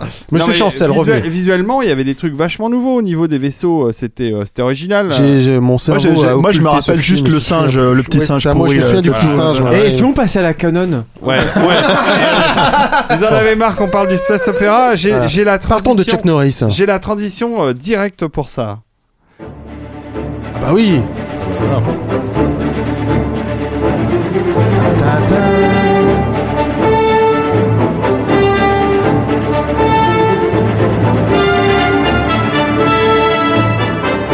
Du space opéra à la canon. L'un, des derniers projets fous de la Canon. euh, Donc euh, après, euh, Life Force, Life Force, ouais. Réalisé. on va, on va en parler, mais je pense que ce, ce contrat le qu'ils ont signé avec Toby Hooper est assez intéressant Voilà, dans l'histoire ouais, de la Canon. Mais il est très content de son expérience à la Canon. Mais Toby oui, Hooper. justement, À chaque fois, mais il on en va parle. euh, Il y a beaucoup, il y a euh, beaucoup de gens qui sont très Bah, il y a, il y a contents. un film, il y a un truc brûle- bien dans, il y a deux trucs bien dans Life Force. Il y a ce thème d'Henri Mancini qui est superbe et euh, les seins de Mathilde Lamey qui sont aussi ouais, superbes. ouais, ils sont assez superbes, c'est assez incroyable. Puis de jolis effets. Enfin, je veux dire, les Bah scènes, ouais, les scènes c'est- de ouais, l'espace. au début, Alors il paraît que voilà. Distra voulait tuer euh, Toby Nick Hooper. Mallet aussi, ouais. les je pense de qu'il veut- non, il voulait maquillage, tuer ouais. l'équipe anglaise. Voilà, c'est ça. Plus Par- que Toby Hooper. parce C'est très que- mal entendu avec l'équipe Oui, anglaise. parce que il paraît qu'il avait fait de- une magnifique photo sur toutes ces scènes d'ouverture dans l'espace et que les mecs ils ont rajouté un gros filtre vert qu'on a. Euh, sur la c'est comme version ça qu'on fait finale, en Angleterre. euh, Laisse-nous faire. euh, Donc, euh, voilà. Et ils ont Problème tout des, pourri. des problèmes d'ego quoi. Non mais c'est vrai que Ah, Toby c'est Hooper, moi, l'Angleterre. je, je regardais cet après-midi les, les bonus de Runaway Train hein, de Mm. Konchalovsky et lui aussi il dit il est très très content de son expérience la Canon. J'ai eu carte blanche. Ah bah, peux dans faire le, le dans le film. docu- parce qu'on on a fait cette émission à l'occasion de, de, de deux documentaires. hein. Oui. Et euh, on le voit notamment dans le documentaire Gogo Boys. Et André Konchalovsky, il tarie pas d'éloges sur eux. Voilà, mais après il était par contre il est très critique sur la distribution de Runaway Train. Euh, le film s'est pas vu donc forcément. euh, On brûle un petit peu les étapes. Alors oui, pardon, on va alors, aller trop ouais. vite. Alors qui va euh, euh, C'est Monsieur Stéphane Moïsakis qui va introduire ce Moïse dossier. Sakis avec deux S. Moïsakis. Si je peux me permettre une petite transition avec le space opéra, parce qu'on n'a jamais vu, euh, moi j'en ai rêvé quand j'étais gamin, mais Mel Brooks avait conclu la folle histoire du monde des images d'un space Oui. opéra qui s'appelait Les Juifs dans l'espace. Euh, C'est génial. euh, Voilà, avec avec euh, avec un superbe vaisseau euh, en, En forme d'étoile de David, d'étoile de, Salomon, s'il te plaît. pardon, Salomon. Voilà, dont on n'a jamais vu la couleur. Donc voilà, ce qu'elle vous permettre de passer à Menahem Golan et de rappeler. Oh là là là là Bravo Ah, C'est euh, c'est c'est de la haute voltige hein, quand même dans ce, ce podcast. Je n'attrape pas la balle. Donc Stéphane Moïsakis. Alors pourquoi on voulait parler de la Canon? Bah déjà j'ai envie de dire parce que la Canon quoi. Ça- ça- ça- toujours ça- deux- ça- il y en a un des toujours bien de parler de la Parlons pas- tous en même. Il y en a un des deux qui est mort il y a pas longtemps. Voilà, donc en fait on a plusieurs raisons. Effectivement, on voulait le faire déjà il y a deux mois pour euh, la mort de Menahem Golan. Qui nous avait demandé en ami sur Facebook, on s'est tous demandé pourquoi, on n'a jamais la réponse. Et c'est un secret qu'il emportera dans sa tombe. Exactement. Ouais, par- Voilà. Euh, tant ensuite, parce que effectivement, il y a la sortie de deux documentaires, euh, dont un qui est sorti chez nous euh, la semaine dernière, qui s'appelle The Go-Go Boys. Alors ça, c'est le, le documentaire officiel en fait sur euh, sur la Canon. Donc c'est comme ils disent le inside story sur la Canon, sur la Canon, pardon. Et en fait, euh, c'est euh, à mon sens le moins intéressant des deux, mais on va revenir dessus. Et il y a un autre la documentaire version en fait, officielle, quoi. version officielle, euh, oui. Ah, donc, Bon, je ne parlerai pas de Superman 4. voilà, c'est la version. Dans le- dans Voilà. C'est la version officielle. La Euh, version produite par, enfin initiée par. initiée, pas vraiment produite, en tout cas pas officiellement, mais euh, pas pas sur le générique, mais en tout cas effectivement ils sont ad- effectivement adoubés comme tu dirais. Et le le- l'autre euh, documentaire c'est Electric Boogaloo. Euh, qui est en fait un, documentaire qui est fait par euh, et j'ai oublié son Mark nom. Hartley. Mark Hartley merci. Excellent. voilà qui est le, le, le, le réalisateur de documentaire de Not Quite Hollywood. C'est euh, c'était un documentaire un excellent documentaire qui date de 2008 je crois sur le, le cinéma d'exploitation australien des années 70 et 80 euh, donc évidemment il y a Mad Max mais il y a aussi euh, euh, voilà, tout, tout, tout un tas d'autres films. Il a réalisé le- justement le, le, le remake de Patrick Mhm. euh, au début je crois des années 2010. C'est Euh, le film avec Lino Ventura et. Non, c'est pas Alors le- non, non, c'est pas le même. non. C'est- Patrick c'est un film australien. C'est euh, Le mec couché là. Ouais. C'est un film fantastique australien avec un, un, un paraplégique en fait qui tue des gens Oui, avec son ça. esprit. Non, mais euh, tu confonds Oh, avec la, grande menace. Tu confonds Ouais, avec un film anglais qui n'a rien à voir. Tu confonds avec la chambre du fils. en Je fait. les, je les ai vus euh, tous les deux à l'avenir du futur euh, il, y a, l'Aïe il y a 40 ans. c'est c'est possible. Non, il n'y a pas 40 ans. Pas non, loin. on n'est pas si vieux. Et qui a aussi réalisé euh, Machete Maidens Unleashed, qui était un documentaire en fait sur le cinéma euh, euh, indonésien. Voilà. Les, les, Philippins. les, les Philippins, pardon, Les ouais, films américains euh, tournés aux Philippines. Voilà. Oui. Et euh, c'est c'est un as du montage. Un, ces documentaires sont super fun, super super. euh, il a toujours le le- le- l'extrait super bien choisi, ce qui manque d'ailleurs beaucoup à Gogo Boys. Mais bon, d'une certaine manière, les deux les deux documentaires sont assez complémentaires là-dessus euh, pour plusieurs raisons. C'est-à-dire que par exemple dans Gogo Boys. Ce qui est très intéressant, c'est qu'on voit le, le passif en fait de Menahem Golan et, et, et Yoram Globus, en fait leur euh, leur ascension euh, à- Israël, en fait, à- à- euh, avec le succès de Lemon Popsicle, en fait, qui est un espèce de porquise avant l'heure euh, israélien. Et Euh, il parle pas dans le documentaire de leur chef-d'œuvre qui s'appelait Elaki Bordel et qui était sorti en France, Ah ouais. Mon dieu. qui se passait donc dans l'armée, euh, bah, service obligatoire israélien. Quoi. Voilà. Et, et, et, et donc en fait, ça, en fait, par exemple, c'est pas, on ne retrouve pas du tout cet aspect-là dans euh, dans Electric petit- qui sont un petit peu au début. Tout vraiment très très expédié. peu. Hein, c'est très Non, mais expédié en dans. Gogo hein. Boys, ça occupe quand même bien un quart d'heure. hein. Ah oui, oui, Voilà. mais euh, mais euh, il y a aussi Ouais, d'Israël, je crois. Dans... C'est euh, c'est un des un des un des moments les plus pertinents du, du, du documentaire en fait justement quand tu veux vraiment apprendre quelque chose sur leur fonctionnement et comment eux ont appliqué ces formules là Mhm. en fait aux, aux États-Unis. euh, alors le Gogo Boys, j'ai fait ma critique sur le site. Euh, pour revenir ra- rapidement dessus, c'est très romancé quand même, c'est très euh, très musicalisé. Il y a beaucoup de beaucoup de, c'est très émouvant, très Très euh, policé, ouais. très policé. euh, c'est c'est vraiment l'amitié, la famille. euh, Mais la, euh, mais la fin est vraiment émou- émouvante hein, Ouais. pour le coup et je trouve que c'est bien de, d'émouvoir avec ces deux mecs là quoi c'est facile de se foutre de leur Oui. gueule et c'est quand même pas désagréable de, de on a envie de dire que comme c'est la version officielle, forcément, ils vont, voilà, il y a, y a, y a quelques, moi, je- moi, j'ai retenu surtout quelques phrases, par exemple, ce- c'est Menahem Golan qui, qui, euh, qui, euh, à l'âge de 85 ans, dit toujours, on va, on va, on va revenir avec un Oscar, on va faire un Oscar, etc. Mmh. Et tu te dis, bon, le mec, il lâche pas le Ouais. morceau. Euh, Yoram Globus qui, euh, à qui, enfin, il lui dit, euh, tu devrais lire un scénario pour changer, euh, ça, ça, ça te changerait. Donc, Ouais, et en fait, il y a une vraie, il Et y a puis un les vrai truc personnages sont- relationnel. euh, sont tellement en eux-mêmes de toute façon des arnaqueurs et puis des, des personnages euh, jusqu'au boutiste et tout que tous les côtés alors moi j'ai pas vu l'autre euh, documentaire mais mais je trouve que ça ça ressort quand même malgré Ouais. tout alors il faut savoir un peu lire entre les lignes ça c'est vrai totalement hein mais ça ressort quand même c'est là euh, Ouais, ce qui ressort, c'est que c'est ambivalent. Enfin, surtout la personnalité de Menem Golan, je pense, euh, plus que Yoram Globus. Mais euh, Golan, c'est- c'est c'est sans doute ce qu'on peut appeler une sorte de marchand de tapis, Mm. mais pas cynique. J'ai le scénario Ouais. d'Alan Quaterman 3 là, il est prêt à tourner. ouais, c'est ça, mais c'est ça. Alan C'est drôle mais c'est pathétique un peu quoi. Il y a, il y a un exactement côté, tout à euh, fait à la fin euh, il, il y croit encore quoi. Enfin, je pense qu'il y croit encore. Il joue, il joue. Mais tu euh, crois que Richard mais- Chamberlain peut encore tourner Alan Quaterman? Il est pas mort, Richard Chamberlain Non, Non, non, d'accord.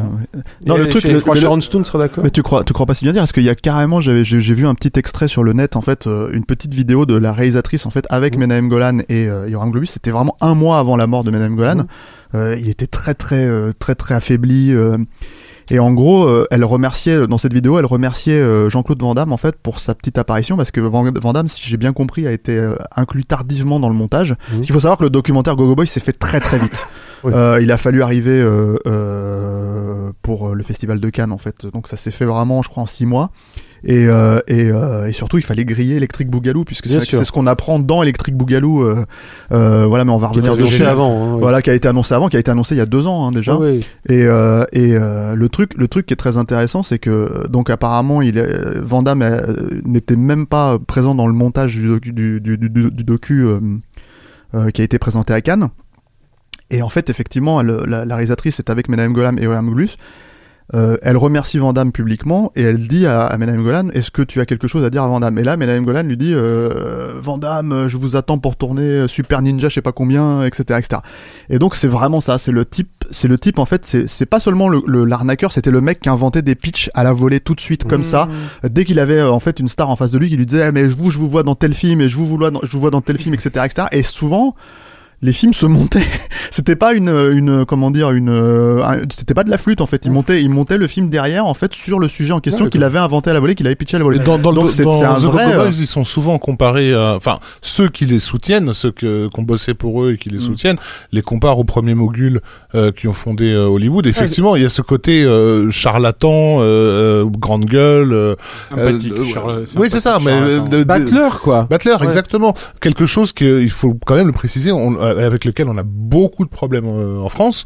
Mm. Moi, j'ai été assez choqué que que euh, comment dire qu'on ait qu'on ait mis autant de temps à parler des frères Hakim euh, qui ont bah, bah, pratiquement euh, lancé la nouvelle vague dans notre pays mais voilà parce que il y a, il y a un côté euh, pas noble si tu veux dans le côté bah oui c'était des businessmen oui c'est euh, euh, voilà C'est quelque chose, c'est c'est pas seulement quelque chose qui est problématique en fait euh, en France. Hein. Je veux dire à Hollywood, euh, quand tu les- quand tu vois en fait certains euh, intervenants dans les documentaires et surtout dans dans Electric Boogaloo, t'as as le patron de la MGM, je crois, ou Ouais. quelque chose comme ça, Ouais. qui est extrêmement négatif vis-à-vis d'eux.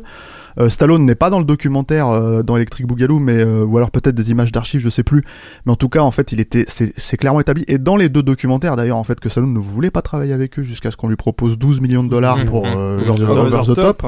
Et c'est très étonnant en fait parce que c'est un chef-d'œuvre, à l'époque. hein. Ouais, ouais, ouais. Un chef-d'œuvre.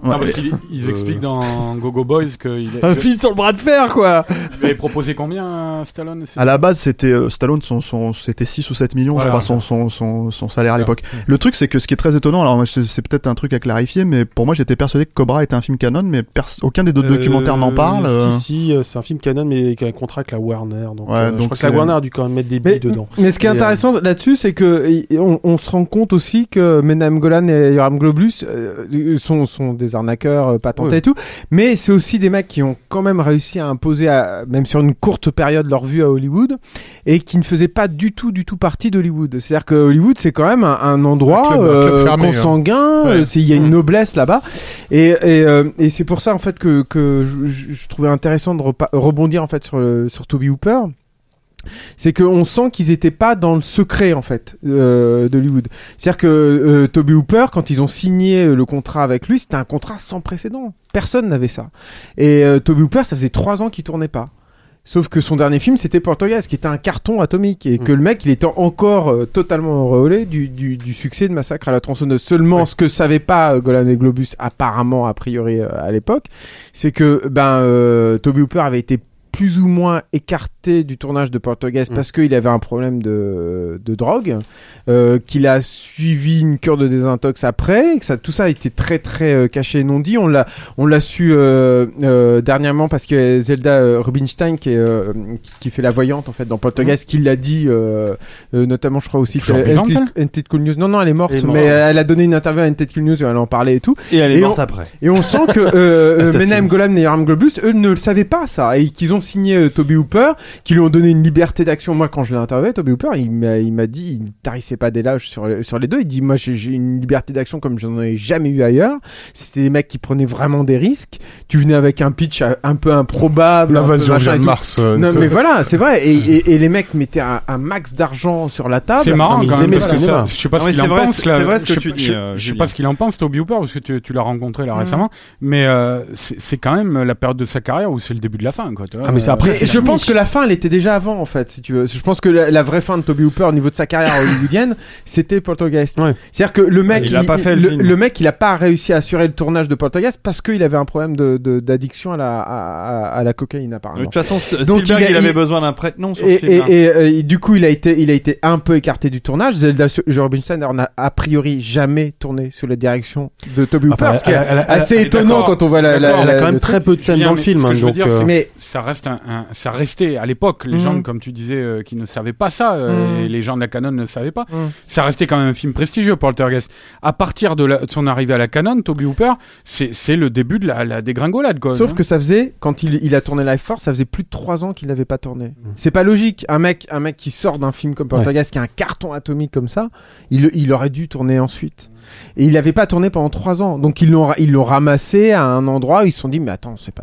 Et là, on va faire, un- on va faire un coup, quoi, tu vois. Je pense Non que euh, non, mais c'est vrai qu'ils étaient en marge, un, un peu comme les gens de Carolco après aussi, qui étaient un Mm. peu considérés comme des marchands de soupe. à côté, Euh, c'est vrai, euh, complètement. Voilà, on les prenait pas au sérieux, quoi. C'est pas des studios, Mm. quoi. Donc, euh, et Carolco a le même problème. J'ai eu une interview du, du- d'un des deux. J'ai oublié leur nom, mais Des Euh, Vajna et, et Mario Cassar. Voilà. Et Va- Vajda disait ça, quoi. On n'était pas pris au sérieux. On était, euh, voilà, les deux types. Et si là. je, ouais, le- et le- si je peux le- me permettre, la- la- l'avantage aussi des marchands de tapis, euh, c'est con, hein, mais c'est qu'ils sont à l'écoute aussi de la rue. Euh, donc on, on dira effectivement ce qu'on veut de la Canon, c'est vraiment le studio qui marque son époque. Je veux dire, la culture des, des, des, des 80s, elle est, elle est, elle est incomplète Ah mais clairement. s'il n'y a pas les ouais. la Canon et, et- dedans. Et, d'ailleurs c'est très intéressant ce que tu dis parce que c'est exactement comme ça qu'ils ont monté bah, le, le film sur le breakdance qui était euh, j'ai- j'ai j'ai le, le breaking, ça Breaking, Breaking, ouais, voilà. Breaking, Break C'est- Street, euh, en France c'était Break euh, Street 84. Le, le, le, le film en fait c'est monté en trois mois. Mm. C'est-à-dire qu'il Mm. s'est expliqué dans le documentaire, c'est la fille de Madame Golan qui est en train de se balader sur euh, Venice Beach, qui voit les mecs en train de faire euh, faire euh, faire les danses, euh, et euh, en fait elle dit, euh, elle appelle son père, il faut que tu viennes voir ça, il faut faut faut c'est incroyable, c'est c'est to- totalement nouveau. Et le, le Madame Golan qui avait déjà bien 50 balais à l'époque, hein, qui se pointe et voit ça, ils vont faire on va faire un film là-dessus, c'est génial, on va on va on va cartonner.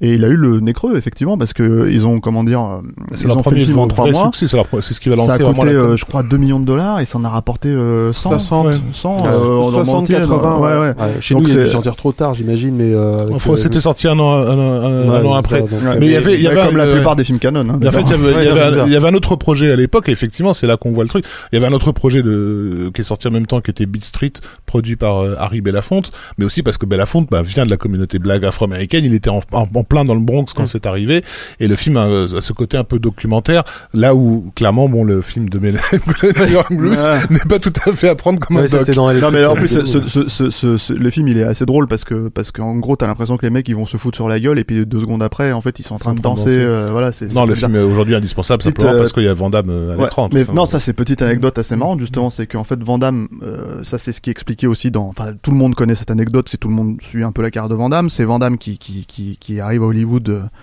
en 83, qui euh, qui met 5 ou 6 ans, qui galère, qui qui va de tournage en tournage, il a été sparring partner euh, de Chuck Norris sur Sport et disparu. Il a, il a, il a fait le Predator, il a fait le Predator euh, avant de se faire lourder, lourder de- de- du film quand ils ont changé le design etc etc et donc Van Damme un jour croise croise Madame Golan. Alors ça varie un peu hein, suivant suivant les, les versions euh, croise euh, il était serveur il croise euh, Madame Golan dans un dans un dans un restaurant et euh, il lui il lui dit euh, est-ce que vous êtes euh, monsieur monsieur Golan? Oui oui Euh, et là il lui fait un grand écart où il lui met un coup un coup un coup un truc circulaire au-dessus de la tête voilà et euh, l'autre est épa- épaté, il lui donne sa carte, il lui fait pas se me voir demain Coco. Le mec, euh, Van Damme revient, il attend toute la journée. Euh, finalement, Madame Golan lui dit mais je sais pas quoi faire avec toi, tu sais même pas jouer. Tu voilà, l'autre il, il commence à lui sortir les biscottos, il commence à lui sortir le, le grand écart. Et euh, et Van Damme, et ça il le raconte lui-même dans le documentaire, en fait il se met à chialer euh, devant lui, il lui dit ça fait 5 ans, je suis à bout, j'en peux plus, euh, j'ai- pas de thune, euh, je galère, je veux être une star. Tu veux être une star, ok. Et là il lui file le scénar de Bloodsport qui est bon apparemment un truc intournable. Et en fait trois mois après les mecs ils partaient tourner le film, je crois à Hong Kong. Le film a cartonné, il a été remonté par Van Damme, voilà. Le, le, et ça a lancé effectivement la carrière et, et euh, Van Damme a fait euh, deux trois films pour la Canon après il a fait euh, il a fait aussi Cyborg il a fait euh, euh, non Black Eagle c'était avant il faisait Albert le Pune C'est avant. euh, Albert Pune, ouais, mais c'est pour la Canon, euh, et c'était un tout petit truc. C'était c'était vraiment le déclin de la Canon. hein. C'est quand la Canon avait Ouais. plus tellement de thunes, mais qui continuait quand même à injecter ça dans des prods. Euh, et je me demande même si coup pour coup n'est pas vaguement un film canon aussi quoi. Euh, voilà et donc en fait l'anecdote à laquelle tu faisais référence Rafik c'est qu'effectivement dans Breaking 2 dans Electric Boogaloo donc euh, Van Damme est figurant euh, et d'ailleurs il vandamise à mort puisqu'il dan- il danse Non, comme non, dans c'est- c'est Kickboxer. dans le premier, hein. Non c'est dans le 2. C'est dans Electric Boogaloo il me semble. Non, c'est dans le premier. Ah bon c'est dans le premier. Bon, ouais, premier. je ne vais pas me battre contre un fan. euh, Electric Boogaloo, L'apparition sur la plage Ouais. Ah, moi j'ai pas vu Electric Boogaloo, j'ai vu que Gogo Boys et Non, non, mais alors, dedans. Break- non mais alors, euh, Electric Electric Boogaloo, Boogaloo, Breaking 2 Electric Boogaloo c'est la suite de, de Breaking. Ouais, Voilà, c'est pour ça que le documentaire s'appelle Electric Boogaloo. Ouais, Boogaloo. ouais, ouais. Il s'est tiré du Euh, titre de Breaking. Ouais, non, je précise parce qu'effectivement, ça peut être un peu. un Toi, peu- tu parlais de l'apparition sur la plage. L'apparition sur la plage, c'est dans. Le pour premier. moi, c'était dans Breaking 2. Pour Rafik, c'est dans Breaking, mais je ne Nous vais pas irons me- battre avec lui. C'est lui le spécialiste. le DVD à la maison de, Ah Ah, bah, Breaking. bah, c'est un double programme de toute façon. Non Dans une autre vie, Rafik a été un très grand breakdancer. Champion. Il a été un très grand cinéphile aussi. Et ceci est une anecdote authentique. Ouais. Il faisait des battles avec Wybon. Et donc, Non. donc, donc voilà, le, le, le, le, premier documentaire donc Go Go Boys que, que vous pouvez voir en salle euh, en ce moment, euh, c'est ce qu'on disait, c'est très, c'est, il y a quelques anecdotes cinématographiques comme ça, mais c'est, c'est vraiment centré sur les deux bonhommes, c'est vraiment centré sur le côté familial, l'amitié, euh, le, le qu'est-ce qu'on a été, qu'est-ce qu'on est devenu, etc., etc. Il y a un peu trop aussi sur leur quête d'Oscar, de respectabilité aussi. Exactement. forcément, Donc le problème avec là-dedans, c'est qu'ils sont obligés par la force des choses de mettre des, des extraits de portées disparues, des extraits de voilà, enfin des trucs, euh, des trucs euh, où effectivement Ah, on peut pas gagner l'Oscar Ah, avec. Voilà. Mais le truc, c'est Ah, que portée c'est- disparue. ouais. Non, mais, Mais c'est vrai, après, c'est- après c'est Casalet. Non, mais il y a eu des, il y a eu des, voilà, il y a mais eu des bons films chez Canon. Il n'y a pas eu que des mauvais. euh, Ouais, ouais, mais c'est c'est vrai que la partie du doc qui est consacrée à Mais ça. c'est un peu comme le space opéra, c'est-à-dire que les mecs à un moment donné, si tu veux, ils t'alimentes, t'as du pognon, forcément tu fais des films, donc il y a un accident de temps en temps. Mais en fait, eux, ils capitalisent sur Ah, mais ça, tu vois, ils capitalisent. Le doc te parle de Barbet Schroeder, de tu euh, franchement, sincèrement, la canon, quand tu dis la canon, tu dis Ninja, tu dis Michael Dudikoff, tu Bah dis oui. Jean-Claude Van Damme, tu dis Chuck Norris, tu dis, tu, 3. tu dis pas, euh, voilà, tu dis pas, tu dis, tu dis tu pas dis, Barbet Schroeder. tu dis pas Barbet Schroeder, Jean-Luc Godard ou, ou Cassavetes, Vois. Si je peux raconter une anecdote personnelle. Euh, je bah tant pis alors. Je passais, euh, je traînais en Angleterre dans les années 80 euh, du côté des boîtes de production. Il y avait une rue à Londres où il y avait toutes les boîtes qui s'enchaînaient, dont la Canon. Et je me faisais jeter de toutes les boîtes de prod. Et les seuls qui m'ont laissé rentrer, c'est Canon. Et non seulement ils m'ont laissé rentrer, mais ils ont filé, ils m'ont filé toute leur documentation. Alors c'était génial parce que on sentait qu'ils avaient vraiment du pognon. Leur doc, c'était des espèces de brochures au format variety, c'est-à-dire le format gigantesque. euh, c'est tout juste si c'est pas une affiche par page, et dans lequel, sans déconner, je pense que le document faisait bien euh, l'épaisseur du livre de Jérôme Ouibon euh, sur le space opéra. Ça devait bien euh, 3, 4, 5 cm d'épaisseur.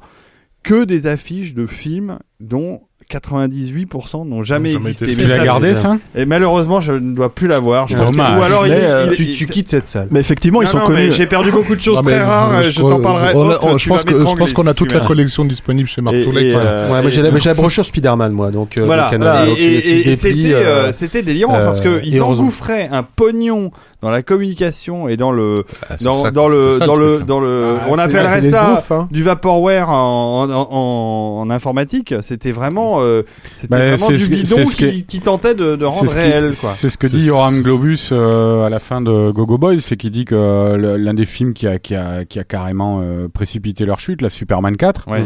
euh, il dit The euh, Quest for ouais, Peace ouais, il dit on aurait face à face. il dit on aurait dû mettre davantage le blé dans le film quoi, que le mettre Ouais. ailleurs. Oh, oui, c'est vrai Euh, qu'ils ont divisé le, le budget par deux, euh, qui, Ouais, ouais, était c'est- déjà pas énorme. Pour, Euh, pour, pour la, pour les- la formule dans laquelle il s'était spécialisé, elle appelait ce genre de, de, de Ouais, tactique. Effectivement, quand quand euh, il y a eu cette époque, enfin moi j'ai connu des journalistes qui l'ont vécu cette époque où le festival de Cannes s'appelait le festival de la Canon parce que Mm. vraiment ils squattaient Ah. tous les murs de la ville. C'était Il y le- avait un étage entier du Martinez. C'était c'était du délire. Et effectivement, la ville était couverte d'affiches de films qui n'existaient pas et Ouais. qu'on n'a jamais Mais c'est comme ça qu'ils vendaient. C'est comme, et document, c'est comme ça qu'ils vendaient ils hein. ramenaient- ils ramenaient le pognon. Et une fois qu'ils avaient le pognon en main, c'était bon, il va falloir le faire, ce titre, parce qu'en gros, c'était juste un titre.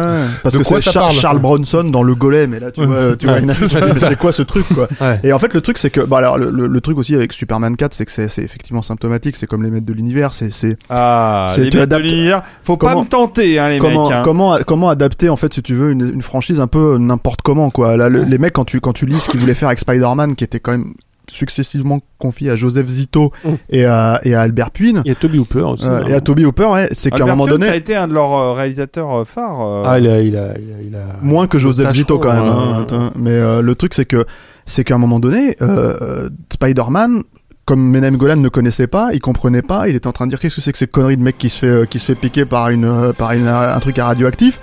Euh, non non, on va en faire une vraie araignée Ouais. géante. Et donc en fait t'as des scripts avec ça dedans quoi. C'est-à-dire Mm. avec des, des, des moments où Spider-Man se transforme en araignée géante quoi. Et, et euh, Enfin, le film se serait fait, ça serait, ça aurait été, mais Ouais. ça aurait Ça, été. c'est le thème discret voilà. des maîtres de Ouais. l'univers avec Dolph Lundgren et Frank Langella dans le rôle de Skeletor. Thème de Bill Conti euh, qui nous avait euh, gratifié de l'excellente musique de Rocky 1, entre autres. hein.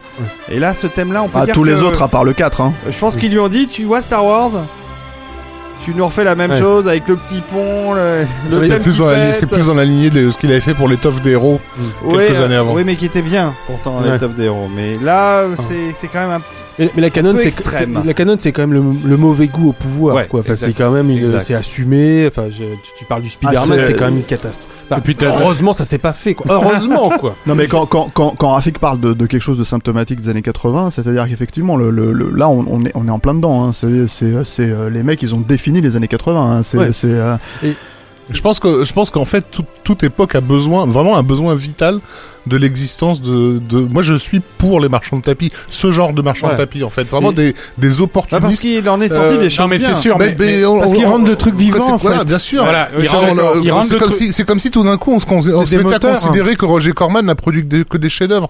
Non, Roger Corman c'était j'écoute de quoi vous avez envie de, là maintenant tout de suite, je vous fais le film dans 5 minutes.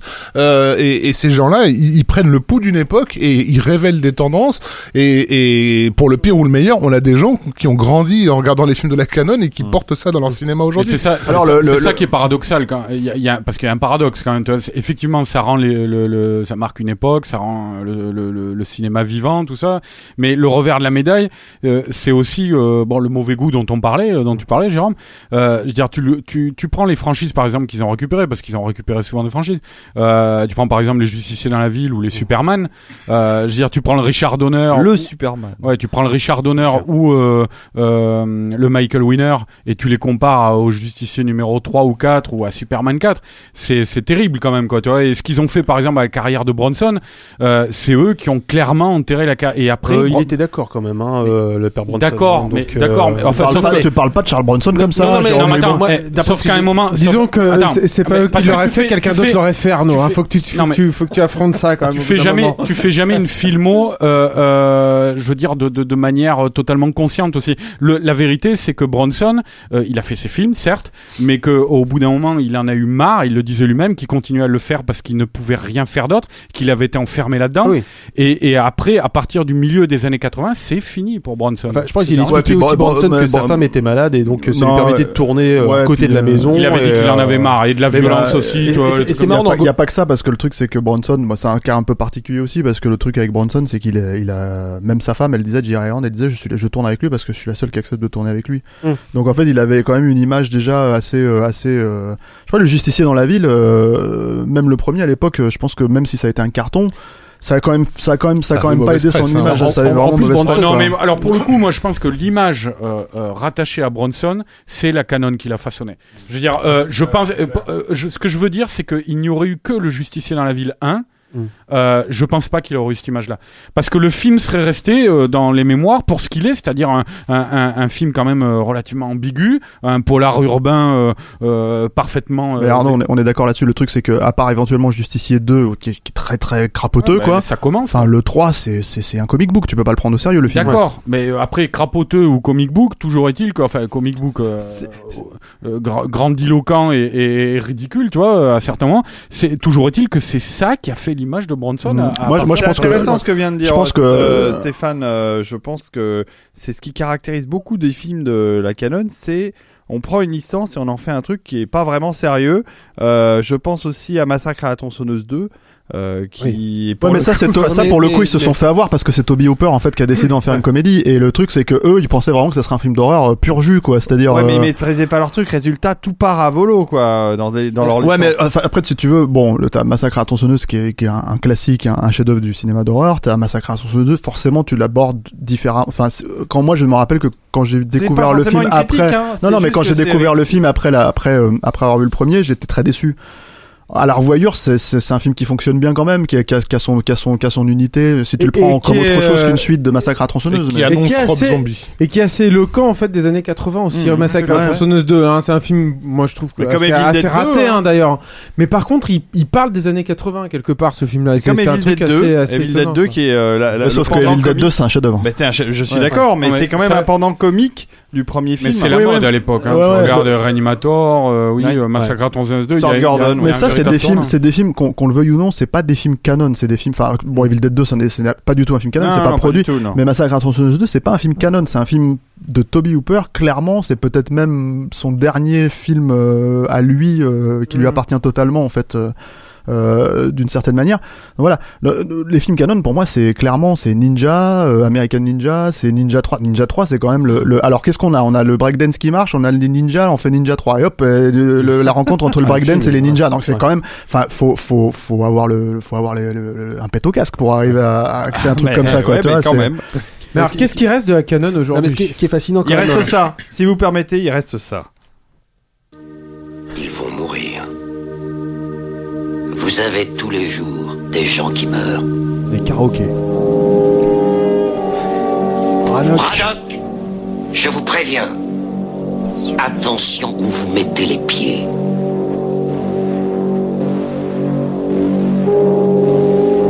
Je mets les pieds où je veux, Little John. Et c'est souvent dans la gueule.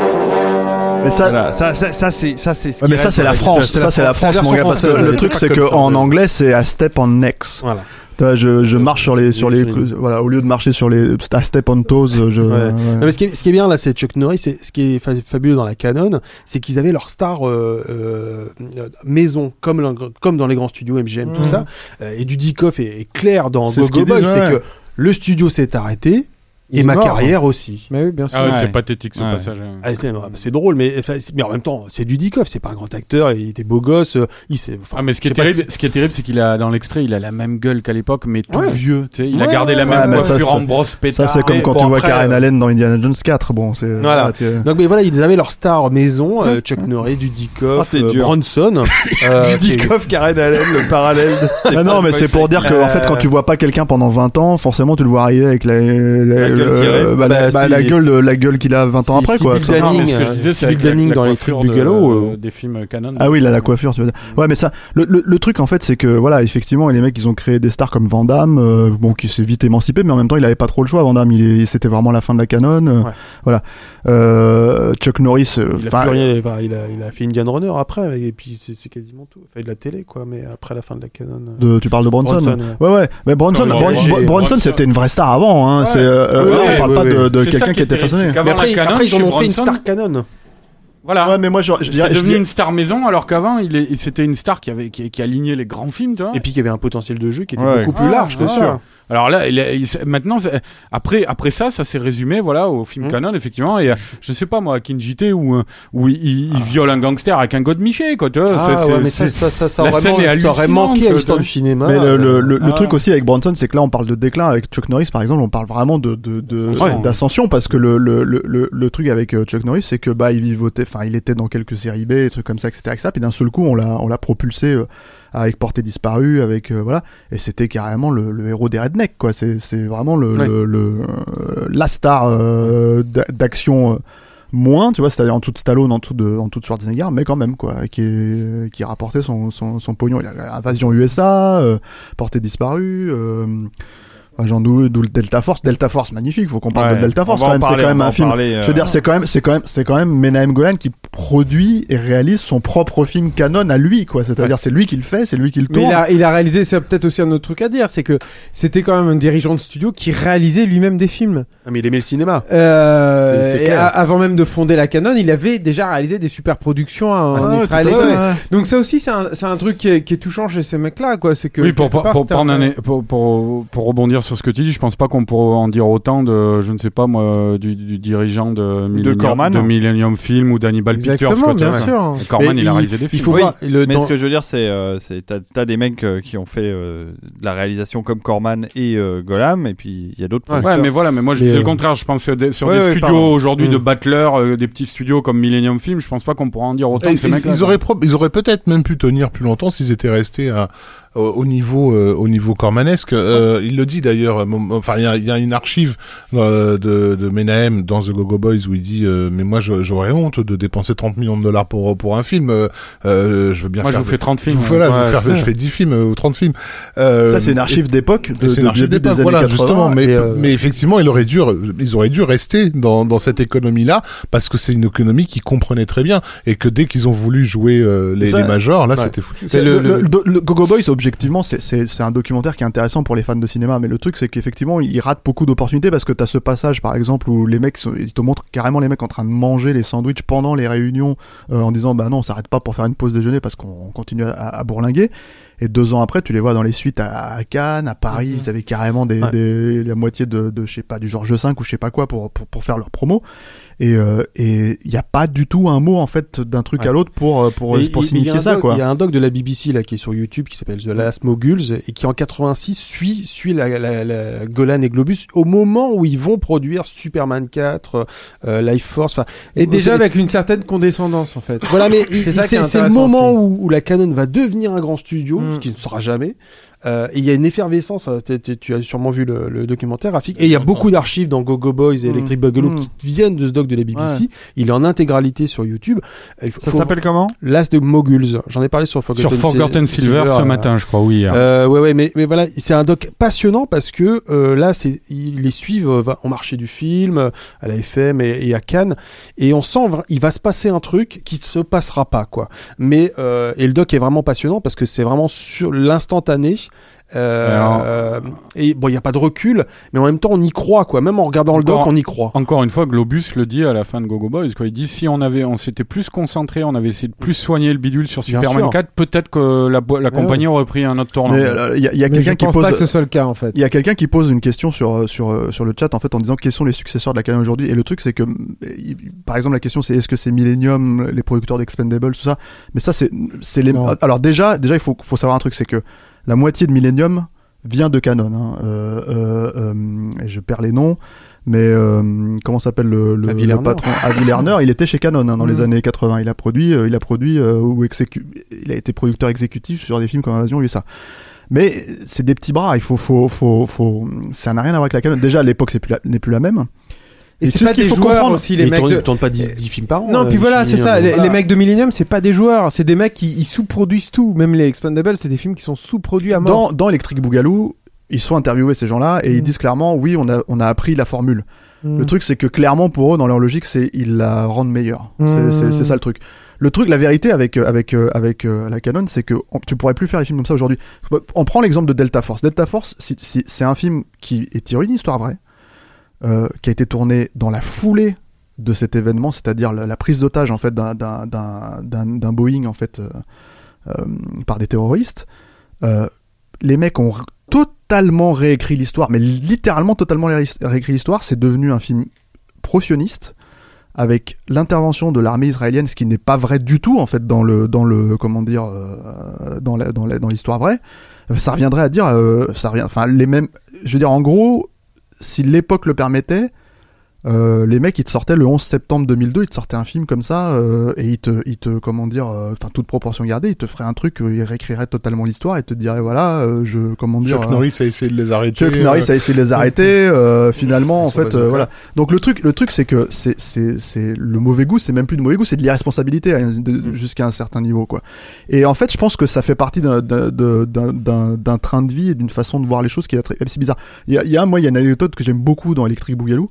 Euh, c'est, euh, c'est euh, avec le chimpanzé, Oh, c'est, génial. Laurent Houtan de, Laurent de-. Doudou. En fait, les mecs ils veulent produire un- une comédie en fait dans la jungle avec le, le, le, le Clyde, Laurent Houtan de de de Doudou et des films de, de Clint Eastwood.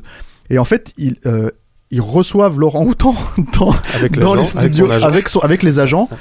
Et en fait, Menahem Golan qui n'a aucune idée de ce qu'ils veulent faire, en fait, il est en train de leur pitcher à la volée le le comment dire le le, le film.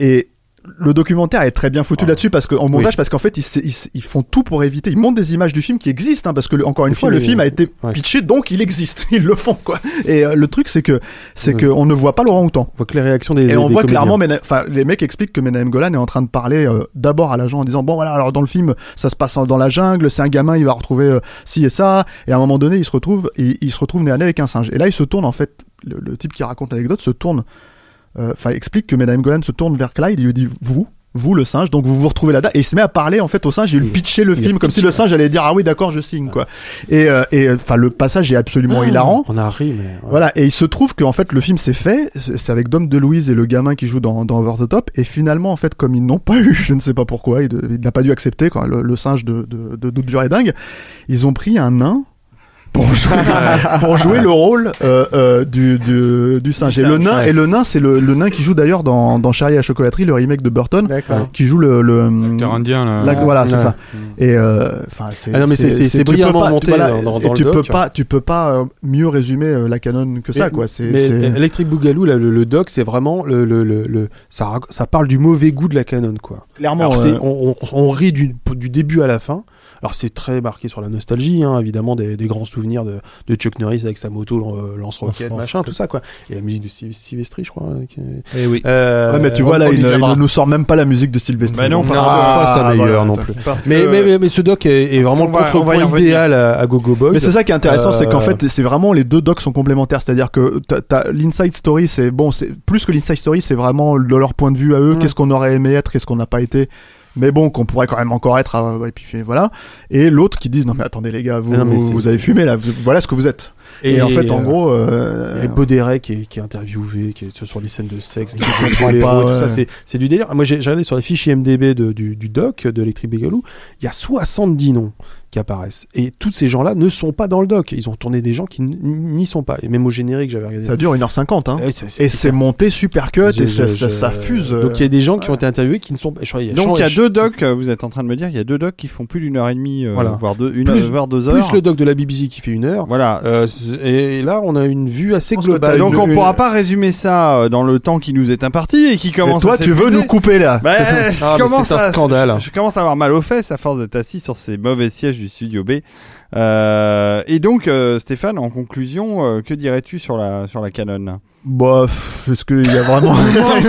Voilà, voilà. Revenez les gars, mais- revenez Putain, vous, qu'est-ce que vous foutez là? Non, mais en fait, je pense que la conclusion. Julien, c'est il de- s'empare. C'est effectivement comme disait Rafik, voilà, c'était des marchands de tapis, ils sont très symptomatiques des années 80. Si tu veux vraiment parler des années 80 et en termes cinématographiques, tu parles de, de la Canon, mais pas seulement en fait en termes de mode, en termes de machin, ils ont tellement représenté ça en fait à, à une époque euh, que, que que voilà, en fait, ils euh, Et, y a- y a- ils peuvent pas passer. Ouais. On peut dire qu'il y a toujours eu des marchands de tapis, il y en a encore Ouais. aujourd'hui, euh, mais euh, Ceux-là, ils étaient sympas.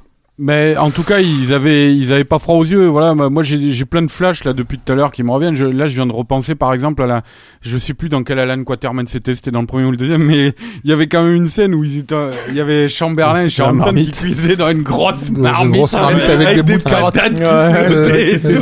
Mais c'était, on était en 87 ou 86, je sais pas. Mais il y a, il y a- il y a C'était hallucinant. Il y, a- il y a une anecdote que j'aime beaucoup dans Electric Boogaloo qui peut peut-être résumer aussi le, le fonctionnement des deux bonhommes en fait. C'est-à-dire qu'à un moment donné, euh, et d'ailleurs des deux documentaires, leur raison, leur raison d'exister en fait, c'est que dans, Electric Boogaloo, euh, le documentaire explique la fin de la canon et ce qui s'est passé en fait quand les, quand, les- deux se sont séparés.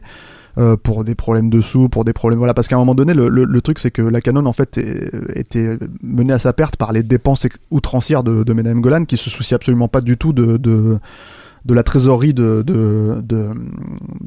studio, tandis que Yoram Globus justement lui essayait de, contrôler les pertes en fait et de, trouver de l'argent et trouver de l'argent et trouver de l'argent. Et le truc c'est qu'à un moment donné, bon, il y a, alors il faut voir les documentaires, mais il y a quand même le Crédit Lyonnais qui s'est foutu là-dedans. Enfin, Ouais. c'est, un gros bordel. Il y a, il y a La voilà, mafia. la mafia, tout ça. Euh, donc, euh, ce qui s'est passé, c'est que les deux, les deux partenaires, en fait, les deux, les deux membres de la famille, en fait, se sont séparés, quoi. Ils sont cousins à la base. Euh, ils se sont séparés et en fait, chacun, pour essayer de se relancer, en fait, leur compagnie. l'un gardait la Canon, l'autre faisait 20th Century, euh, 21st Century, euh, 21st, 21st ouais. Century. En fait, ils ont décidé tous les deux de lancer un projet concurrent. C'est leur premier projet. Et c'est un projet sur la lambada qui était à la mode à l'époque donc et, euh, euh, et en fait ils ont tellement essayé de se tirer la bourre en fait pour être le premier à sortir qu'ils ont fini par sortir le même jour annuler leurs propres euh, entrées en fait les deux films annulant leurs propres entrées en fait. Ils se sont fait une, une concurrence alors qu'en fait c'était les les deux en fait c'était l'union qui faisait la force. Et le documentaire en fait est assez termine le documentaire Electric Boogaloo termine sur cette anecdote en disant voilà donc on a essayé d'avoir euh, Menahem Golan et Yoram Globus pour notre documentaire on leur a fait une demande. euh, ils nous ont répondu par la négative. Un mois après, euh, ils lançaient leur propre documentaire qui nous a battu de trois mois et qui, qui est, qui est arrivé à Cannes avant la sortie d'une autre en fait. Hmm. Euh, donc en fait, la- le- les marchands de tapis c'est les mêmes en fait 30 ans après. Et pourquoi ils avaient pas trop de recherche à faire sur leur doc Oui. Ils avaient pas mal de matos sous la main. Non, mais ils ont quand même fait une, un, une appel d'offres à, à un, un documentaire, une de- enfin pour Non, mais je veux dire, ils, Je euh, veux dire, non, ils- mais- euh, Gogo Boys, ils avaient moins de, de, de temps euh, à consacrer. Enfin, ils avaient moins de recherche à faire que Electric Boogaloo. Il y avait moins de travail. sur- Certes, moins de mais Electric, hein. Boogaloo, ouais, ça c'est sûr, parce que Electric- visuellement, euh, Electric Boogaloo, c'est un, c'est un doc qui est super bien produit, et le truc c'est que, c'est que ça a été fait quand même, mine de rien, finalement assez vite, malgré le fait qu'il était annoncé il y a deux ans. Mm. Euh, du coup, quand ils ont su qu'ils allaient se faire un, un peu enfler par, par Mémé Yo-Yo, Ils ont posé. bah ils sont, ils ont, ils ont bourriné Ouais. aussi, quoi. Mais Voilà. bon, il se fait le tour, les, des- le tour des festivals Alors, et puis les, je- les critiques sont vraiment bonnes. je suis désolé euh, de vous pousser, de vous- de- parce qu'on arrive à près de 2h30 déjà d'enregistrement. Seulement. Euh, c'est pas mal. Euh, ces deux documentaires, Gogo Boys et Electric Boogaloo, il y en a un qui est au cinéma en, ce- en ce Alors moment. Gogo Boys c'est sorti au cinéma, c'est c'est euh, voilà c'est c'est- à mon sens c'est le moins intéressant des deux, mais ça reste quand même intéressant parce que parce que je pense que pour qui s'intéresse au cinéma, il y a beaucoup de, de comment dire d'anecdotes qu'on n'aura pas du tout dans Electric Boogaloo et qui, Et un qui ne sont pas forcément Pas piquer des hannetons de, de, de, de, de Jean-Claude Van Damme. tout à fait en moule burne Ah ouais, t'as à la l'impression plage qu'il a en une- Thaïlande. T'as l'impression qu'il a une couille qui va sortir là. C'est- Non, et c'est puis, et puis qui est super bizarre, quoi. Je sais pas, il se met sur ses mains, il cambre le cul Ah, en ouais. arrière, regarde les caméras, tu te dis, mais quel. Mais, Et- mais Golan est un vrai conteur, donc ça reste toujours intéressant, même C'est si intéressant, il chipote, et surtout- la C'est émouvant aussi. Et surtout, c'est encore une fois, je pense que tout, tout, ce que tout ce que les gens retiennent de la canon aujourd'hui, ce documentaire en donne un peu plus. Quand, justement, Ouais, c'est ouais, ça le truc, c'est qu'en ouais. fait, ils- la perspective au moins est un peu plus large. Et on apprend des choses sur l'origine de, voilà, de leur rencontre. euh, Tout à fait. Et Electric Boogaloo. Electric Boogaloo, on l'a vu nous à l'étrange festival. Oui. Euh, écoute, on a vu une copie sous-titrée français, plutôt même très bien sous-titrée français et euh, très bien traduite. Et ça- c'est tellement du travail de pro que je me dis qu'à mon avis, ça va quand même sortir. Ça n'a pas, a... encore été acheté. hein. Moi, Ça a je- pas encore été acheté. non, Ça n'a pas été acheté. D'accord. Mais ça, ça, alors je, je sais plus quel des deux est coproduit par Arte. Je crois que c'est Electric Boogaloo. Donc euh, il y a peut-être une chance d'une diffusion télé à mon avis, D'accord. plutôt qu'une sortie bien. en salle qui est quand même assez risquée. euh. Ça serait bien. Euh, donc voilà, mais euh, mais euh, euh, Machete Ma- Maidens je sais- Unleashed. Unleashed, pardon, merci, euh, était passé sur Canal. Ah oui, Euh, d'accord. donc euh, Bah, Not Quite Hollywood, c'est sorti en DVD. Ouais, c'était MK2. Voilà. Ils avaient Donc, vendu euh, ça comme un doc sur le cinéma d'exploitation en cachant le fait que ça parlait de cinéma australien. Ah ouais, d'accord. Euh, Hmm. Bon. Mais bon, voilà donc. Mais on ne euh, le fait pas à Jérôme Weiba. Ah non, on la fait pas moi. On se souviendra quand même de la Canon pour ce, ce, ce, ce joli. euh, C'était l'époque où le cinéma était vivant. en fait. Oh ça, c'est les gens qui rendent le cinéma Mais vivant. Non, mais c'est vrai. il y a c'est encore vrai. Oh, mais attends, arrête, il y a quand même des beaux trucs. Regarde, il y a Kevin Feige, il y a, des gens comme vrai. ça. EuropaCorp fait des choses incroyables. On a, on, a, on a atteint quand même le point Avengers trois fois. Ouais. Euh, je me disais, euh, je vois que David se dirige vers la fin de l'émission. Je me disais, il faut quand même terminer en beauté. C'est dommage que la Canon raison. aurait pu faire des, des, des, des crossovers entre Dudikoff et puis euh, et puis Chuck Norris à la Marvel quoi. Un truc, euh, Avec des caméos. à la Ouais, Kevin, si tu nous écoutes, Il y a euh, peut-être un truc à faire. hein, débauche euh, Michael Dudikoff, voilà. qui n'est qui n'est pas apparu dans les Expendables, je ne comprends pas pourquoi. C'était le logo de la Canon qu'on a entendu. Non mais je sur pense la- que sur la je voix pense, d'Arnaud. ouais, je pense que c'est pas la peine. Hein. Là, enfin, tu l'as Il vu. y, a euh, eu, mais il y a eu Wesley Snipes. c'est- c'est- c'est- Ouais, bah, enfin, Wesley Pourquoi Snipes, c'est un acteur. Ah ouais, attends, ouais, euh, Oui. oh, bah, attends. Bon hein. les amis, Non mais du calme là quand même. Je- La dernière il fois que je nous, l'ai vu, c'est il dans nous Blade reste 3. encore quelques petites choses à régler, hein, comme euh, vos coups de cœur, par exemple. Euh, donc, euh, on encourage euh, vos auditeurs à aller euh, voir euh, Gogo Boys au cinéma et à guetter euh, la sortie éventuelle de Electric Boogaloo ou son passage euh, télévisuel, mais ça finira par arriver. Oh, hein, finira je par vois pas voir. comment ça pourrait pas euh, sortir. C'est Genre Mouillebon va et s'y de vous employer. intéresser et de vous Ah, intéresser au, au à la pire, il y a la- carrière il y a de- l'import zone. hein. Oui, oui. De vous intéresser Ouais, à, la, ouais, à la- carrière de, de Menahem Golam et Johan Globus, euh, qui était Mémé Voilà. et Yo-Yo. Mémé, Yo-Yo, Golan. Gogo. Mémé et Yo-Yo, Il a on pris les son nom euh, pour, en référence au, au plateau du Golan. Très bien. Ah. Et non pas au golem. Golam. Passons Golan. donc, passons donc gentiment euh, au coup de cœur. Il va aller se coucher, Arnaud Chancel. Oh, ça va. euh, de- de- Et traditionnellement, pour les coups de cœur, on, on démarre euh, par le coup de cœur euh, de Rafik. Alors, euh, Rafik, es-tu prêt euh, pour ton coup de cœur? Oui. Bon, bah alors, euh, tu as une minute pour nous convaincre. Alors mon coup de cœur, ça va être euh, un, un animateur. C'est pas une œuvre en particulier, c'est une petite carrière. C'est Monsieur Paul Robertson euh, qui euh, qui est un spécialiste du pixel art, euh, qui fait donc des cartoons à la façon euh, de vos anciennes consoles Super NES euh, des années 80, avec du joli scrolling, etc. euh, qui s'était occupé notamment euh, de l'adaptation euh, du film Scott Pilgrim versus The World, Ah euh, oui, voilà en jeu oui, vidéo. c'est vrai qu'il y avait du pixel Voilà. art là-dedans. Euh, qui euh, actuellement s'occupe des, de- de- des trucs 16 bits euh, et 32 bits de la, série Gravity Falls parce qu'il y a des personnages dedans euh, euh, voilà. Et qui fait donc des courts métrages absolument Starb. Euh, je vous conseille donc vivement d'aller voir un truc qui s'appelle Kings of Power 4 Billion, euh, qui est euh, entièrement visible en très bonne qualité euh, sur, YouTube. sur sur YouTube et qui est donc une, une partie de, de voilà de, de jeux d'arcade à la fin des années 80 qui vire au trip sous acide absolument mémorable. Voilà. Bravo Pile poil Très bien, bah, on va aller regarder les courts-métrages de Paul Robertson. Donc. Passons euh, à notre ami euh, Jérôme Ouibon qui a le droit, euh, exceptionnellement, puisqu'il Ah, est là. exceptionnel, c'est gentil. Eh ben oui, le droit aux invités de donner leur coup de cœur. Tu as alors. une minute. Alors moi je voulais vous parler d'un livre que pas le mien évidemment, Onset with John Carpenter, qui sont les photos de, de plateau de d'une photographe qui s'appelle Kim Gottlieb Walker, euh, qui était la photographe de plateau sur Escape from New York, euh, Halloween 1 et 2, Christine et The Fog. Pas mal. Donc elle a récupéré les photos magnifiques. Les légendes aussi sont bien parce que Dean Cundey, Carpenter, euh, même euh, je crois que Jamie Curtis sont venus un peu légender tout ça. Il y a des photos marrantes, il y a des photos jamais vues forcément. Moi qui suis un grand grand fan de fan de de, de photos de photos de tournage. Que t'allais dire de John Carpenter. Mais... Aussi. aussi, accessoirement euh, une œuvre intéressante. Euh, Donc voilà, le livre vraiment incroyable. Euh, bah, forcément, il est uniquement en anglais. hein. Je pense qu'il y a quasiment 0%, 0% de chance que ça sorte chez nous. Sorti chez nous. Euh, donc voilà, mais la les légendes sont vraiment bien. Les photos sont assez grandes. euh, euh, voilà, achetez-le. Très bien. Acheter quoi en premier du coup Les gardes des étoiles ou celui-là Alors d'abord les gardes des Il est moins étoiles. cher. quelle, quelle honnêteté intellectuelle euh, Ah ouais, incroyable. je suis comme ça, tu me connais. Onset with John Carpenter. C'est aux éditions Titan aux C'est chez, États-Unis. c'est chez Titan Books, l'éditeur anglais qui sort que des bons, euh, bons Ouais, livres. des- Donc, des euh, chouettes trucs. donc voilà. Ok, ça roule sur Amazon.co.uk. Passons à notre ami Stéphane qui a aussi un coup de cœur comme à chaque fois et qui va pouvoir y aller. Il a une minute pour ça. Bon, j'y vais Bon, vas-y. Bah moi mon coup de cœur c'est tout simplement le, le seul film que j'ai vu euh, ce mois-ci plus ou moins enfin pas vraiment mais euh, mais quand même le meilleur film en tout cas que j'ai vu ce mois-ci qui est Gone Girl. C'est pas On la soupe voulait en, voilà c'est pas le soupe chou mais j'ai- même si je l'ai revu ce mois-ci. Euh, Gone Girl Gone Girl euh, dont on n'a pas parlé sur le site en fait on, je voulais faire une critique mais on n'a pas vraiment enfin des fois on n'a pas le temps voilà surtout pour faire quelque chose de qui rende justice au film. Alors c'est euh, c'est euh, un pour moi en fait c'est un, c'est un coup de cœur aussi parce que Fincher c'est pas forcément à tous les coups une réussite à mon sens en fait en tout cas c'est c'est euh, deux deux fois sur trois et en fait, ce- c'est pas euh, un film misogyne comme on a pu en entendre parler, c'est pas un film euh, sur le mariage comme on a pu en, en entendre parler. À mon sens, c'est plutôt un film sur. euh, c'est une vraie chronique acerbe sur les médias. sur la façon dont, les médias en fait pointent du doigt le jugement social qu'on doit avoir. Et dans ce cadre-là, en fait, ce qui est très intéressant, c'est la façon dont Ben Affleck a été utilisé, notamment à cause du, de, de, son, de, de ce qu'il a connu en fait en termes empathiques sur le, le- à l'époque avec le Benifer, le, le, le fameux moment où il était avec Jennifer Lopez. Voilà.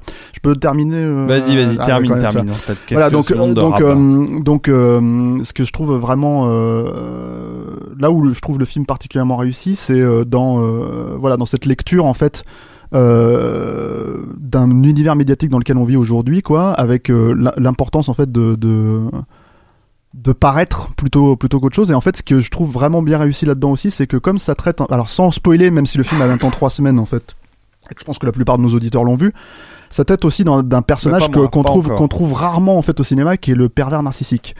Et je ne dirais pas lequel est le pervers narcissique dans le film quoi mais euh, mais euh, c'est extrêmement bien vu et euh, retranscrit en fait euh, et, et, en fait toutes ces problématiques en fait qu'on peut retrouver chez ce genre de personnes est appliqué dans des logiques d'écriture de thriller ce qui est quand même assez euh, assez assez bien foutu en termes euh, en termes d'écriture cinématographique et bon et de mise en scène c'est quand même Fincher faut pas faut pas déconner quoi Faut pas déconner. voilà donc euh, Gone Girl à voir euh, Alors, à voir, euh, absolument. et nous Et on reviendra dessus on reviendra dessus Qui sur devait être réalisé sortie, par euh, Joseph Zito en 86. mais on reviendra dessus pu je pense qu'on reviendra dessus au moment de la sortie Et en allez DVD donc en le voir au, au Max Linder, euh, Panorama dans le 9 puisque Euh, c'est le pour film. très longtemps, je crois. C'est le film à l'affiche, bah encore Ah euh, euh, jusqu'à jusqu'à Interstellar en tout Jusqu'à cas. hier. Interstellar. Jusqu'à Interstellar, puisqu'après ils auront Interstellar en 35 mm, ça sera la seule euh, salle en France, je crois, à avoir une version 35 mm d'Interstellar. Mais en, En tout cas- attendant, en allez tout cas, voir. il n'y aura aucune salle qui le programma en IMAX 70 mm, Ce qui est ouf. qui était le format euh, selon S'il faut y aller en Angleterre, au BFI Non, mais je parle en France là,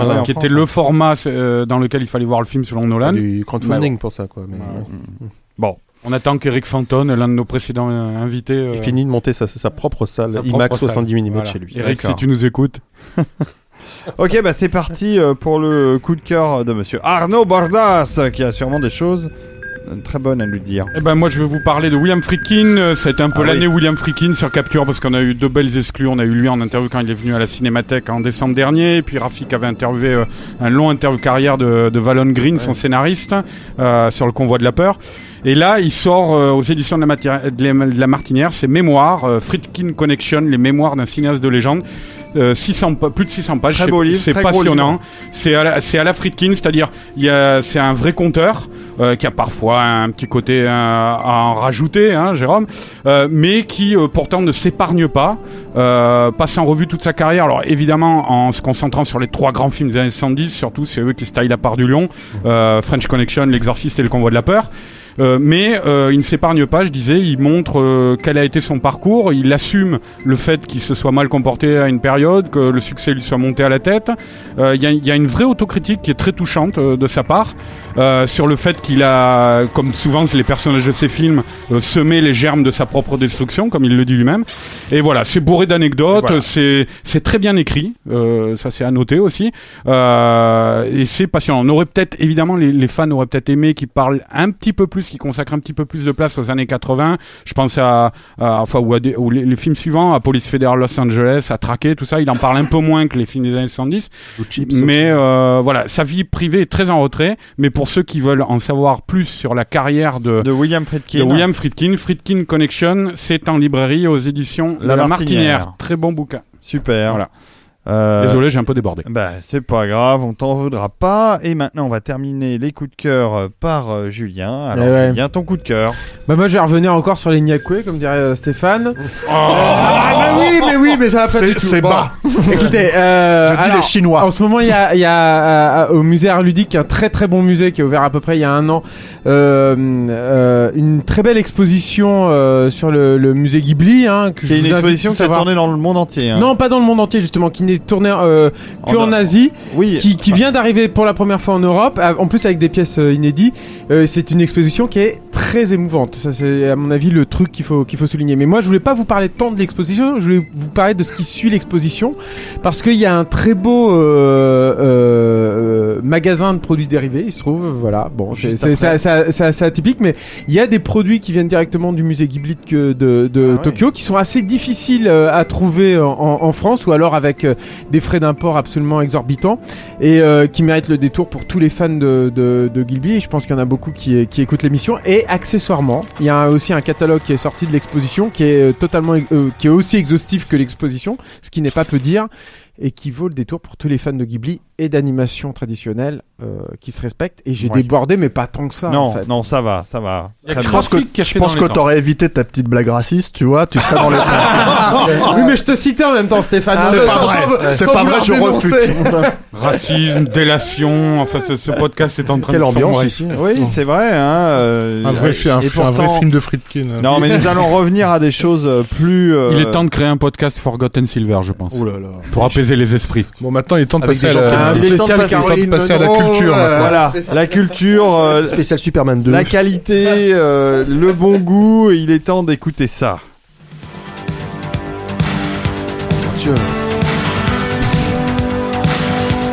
C'est la rubrique euh, C'est une, chan- c'est une chanson de Noam, ça. Ça pourrait. Salvation USA. C'est- terrible, j'ai envie de faire des pompes. Non, non, non, non, non, pour rester, pour rester sur le thème de la soirée, donc ça c'est effectivement le, le thème de, de De Delta, Delta Force, Ah, j'étais pas loin. Composé par euh, l'inestimable Alan Silvestri. Le Euh, compositeur d'Avengers. alors ce qui est intéressant, euh, De Back to the Future. ce qui est intéressant, c'est que euh, on sait que Silvestri a, a eu un début de carrière difficile. hein. il était, euh, euh, il a fait des comédies françaises. euh, euh, voilà, par où t'es rentré, on t'a- Chips. on t'a- on- par où t'es rentré, on t'a pas vu sortir. Il a fait. Il a Euh, fait Chips. Et il a fait bien sûr la série Chips. Mais là, quand il, quand il fait Delta Force, euh, il a déjà derrière lui euh, Retour vers le futur et la poursuite du, du diamant vert. Donc c'est déjà un compositeur installé. Et pourtant, quand il bosse sur un projet de, de la Canon, il comprend immédiatement qu'il va vraiment euh, falloir très sérieusement faire de la merde. Et il le fait. Il le fait avec Rafik, est-ce que tu peux parler un peu moins fort? Alors on n'entend pas la musique Donc vraiment, il a mis le doigt dessus, il, il- il sait ce qu'on attend de lui. Et si j'ai choisi donc de vous faire écouter euh, ça, c'était pour prendre le contre-exemple, c'est-à-dire celle d'un compositeur qui a rien compris dans l'affaire, euh, et en l'occurrence un compositeur français très talentueux euh, qui s'appelait euh, et qui s'appelle toujours d'ailleurs Frédéric Talgorn, euh, qui Il a un euh, très sale ce car- monsieur, maintenant Il a un très sale caractère. euh, il était sur un des, un des derniers Astérix. euh, il, a encore des, des, des films à son actif, des films français, il est revenu en France, euh, qui a tenté donc une percée hollywoodienne dans les années 80. Il avait, euh, Talgorn avait été repéré par, euh, entre autres par John Williams qui le souhaitait comme orchestrateur. Euh, On sait pas trop ce qui s'est passé, mais bon, il y a voilà, y y une rumeur comme quoi Frédéric Talgorn n'est pas un type facile. Voilà, et qu'il aurait envoyé chier Williams euh, euh, lorsqu'il lui avait proposé d'être son, son, Alors, son larbin, on va dire. Je, je vais couper Alan Silvestri euh, pour euh, qu'on puisse écouter Talgorn. Je voudrais rajouter à ce que tu dis, Rafik, que en effet, moi qui aime là aussi la musique de film depuis très longtemps, Talgorn, Ah bon oui, c'est quelqu'un que je suivais avec attention depuis cette époque, depuis Oui. l'époque de on va, on, va les, on, 2. va, on va les laisser là. Et, euh, et malheureusement, il n'a pas eu euh, le décalage a- que ses compositions euh, auraient pu lui amener. euh, Probablement par euh, par sale caractère. Il a il a la réputation d'avoir un très sale caractère. Euh, mais le- donc ce qui est intéressant avec Talgorn, c'est qu'il va se retrouver sur, sur Delta Force 2. son- il, a, il a commencé son entrée hollywoodienne par par par la Canon. Et lui, contrairement à Silvestri, n'a pas compris. Non. il met euh, il met la barre très haut avec. Et un- c'est désespérant parce qu'il essaie de faire de la vraie musique de film.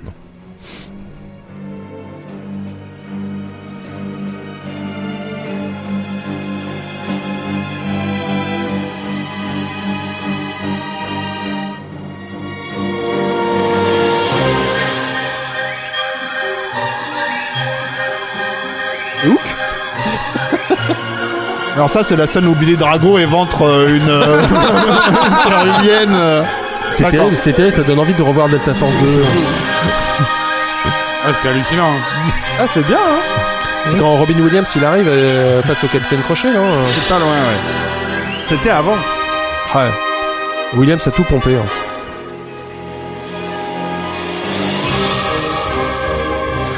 Donc voilà, que, que, que ça, que ça lui serve de leçon. Euh, euh, voilà, le, Il avait fait Robot Jokes. euh, Je pense que l'humilité d'un compositeur de film, c'est aussi de se mettre à la hauteur du film qu'on lui propose. Et, euh, et, et c'est là qu'on reconnaît le professionnalisme d'Alan Silvestri et le, un Talgorn qui finalement ne fera jamais carrière parce qu'il n'a pas compris n'en fait cette règle de l'industrie. Soit toujours à la hauteur de ton film. Ouais. En tout cas, c'est un beau thème. Ouais, pas mal. C'est bien orchestré. bah, Bref, voilà. Oh, Non, non, étaient il- 12, hein, mais ils s'en sortent bien. Il, a- euh, il avait effectivement du potentiel, le pauvre. C'est ouf, hein, parce que moi j'ai vu Delta Force 2 il y a des années. Je n'arrive pas, euh, je me souviens plus du tout de la musique. hein. Pas comment tu J'essaie de me rappeler un peu les images, j'arrive pas à les visualiser C'est avec c'est la pas, musique. c'est pas dans une scène de parachute, non mais je on rigolait, mais euh, il y a pas un Probablement, truc oui. comme ça. Ouais, Parce il que là, le euh, disque qui est, qui est sorti, c'est une suite en fait. euh, Oui, il y a deux ouais. suites euh, dans le disque, il y a très peu de. Enfin, il y a deux longs Donc morceaux. euh, ça doit être un moment et, du euh, film. et euh, d'ailleurs, c'est un disque mix entre Delta Force 1 et Delta Force 2. Depuis, il y a eu une édition euh, complète de Delta Force 1, ce chef-d'œuvre de Sylvestri. ouais, parce qu'il y a des éditions complètes. C'est- C'est assez délirant. Il y a c'est un double CD même. Oh mais euh, blague à part là, le truc c'est que maquettes. c'est quand même, enfin, je- Talgorn il est quand même connu dans la musique de film justement. Ah donc, oui, euh, oui, comme oui. comme les règles de la musique de film sont quand même un peu différentes euh, que les règles cinématographiques, c'est-à-dire tu auras jamais un critérium de Delta Force, mais tu auras quand même, tu peux quand même avoir une re- remasterisation de ce genre de morceau, non? Ouais, clairement. Ouais, oui, c'est possible. Oui. Delta Force 2. Et puis Talgorn, Le il deux, travaille. hein. Euh, Talgorn, il fait partie de cette équipe qui travaille euh, souvent avec euh, avec Varese. Hein, euh, je je me trompe pas. Et il a fait des réenregistrements pour Varese de classiques de la musique de film. Euh, c'est un type qui reste quand même actif. Hein. Il Moi, est on m'a fait, hein, on on il de, est Ta- comme John de- de McNeely Talgorn, on m'a fait écouter un truc. Joel McNeely, On m'a fait, je- alors je, je, je, j'ai pas le fin mot de l'histoire, mais il avait fait composer un morceau pour un parc d'attractions Disney. Oui. Alors c'est faux. Au Japon, donc c'est faux cette histoire. hein. Alors Ouais. oui, alors il a dont il- le, il- dont les, enfin un thème qui, est- qui était vraiment celui de Le- de, le de, Jurassic, de Jurassic Park. Ah non, c'est autre chose. Et, euh, il euh, était euh, attribué à un moment au Circle Vision, mais en fait, je crois qu'il avait fait que le pré-show. Et c'était Breton qui avait fait la musique du, du, du show qui est, est- est assez euh, formidable. Et en fait, moi, donc ce truc qu'il avait fait pour le Japon, c'était vraiment ça. C'était. Ouais. Et alors donc 90, 91 dans ces eaux-là.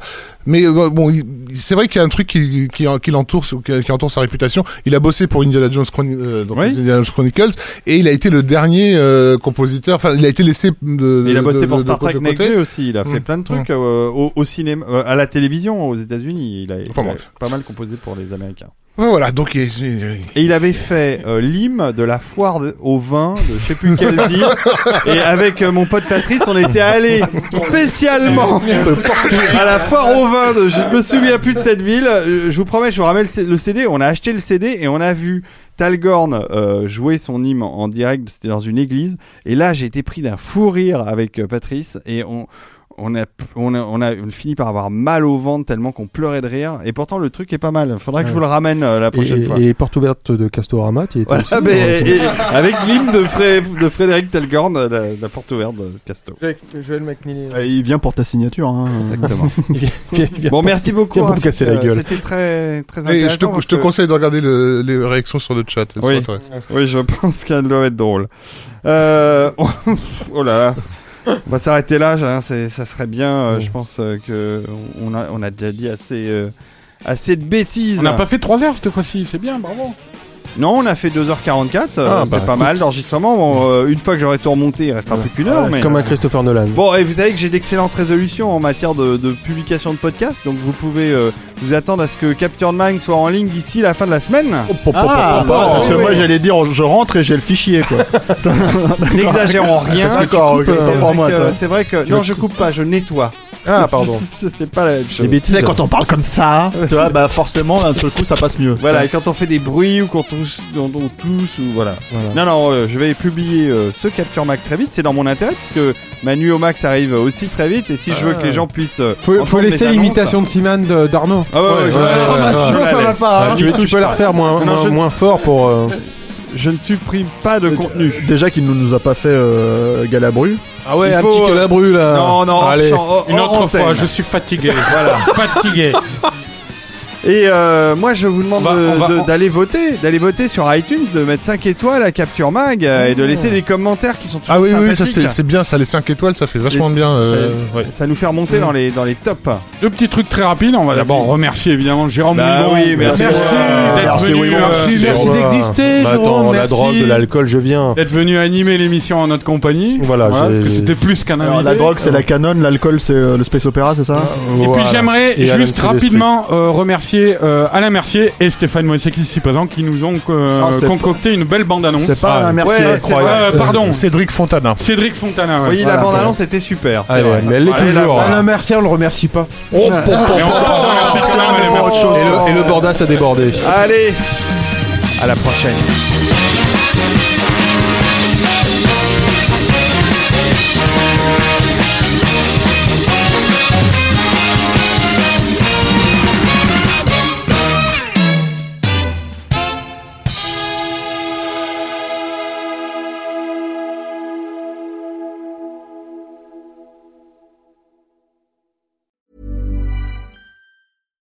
Hi, I'm Daniel, founder of Pretty Litter. Cats and cat owners deserve better than any old fashioned litter. That's why I teamed up with scientists and veterinarians to create Pretty Litter. Its innovative crystal formula has superior odor control and weighs up to 80% less than clay litter.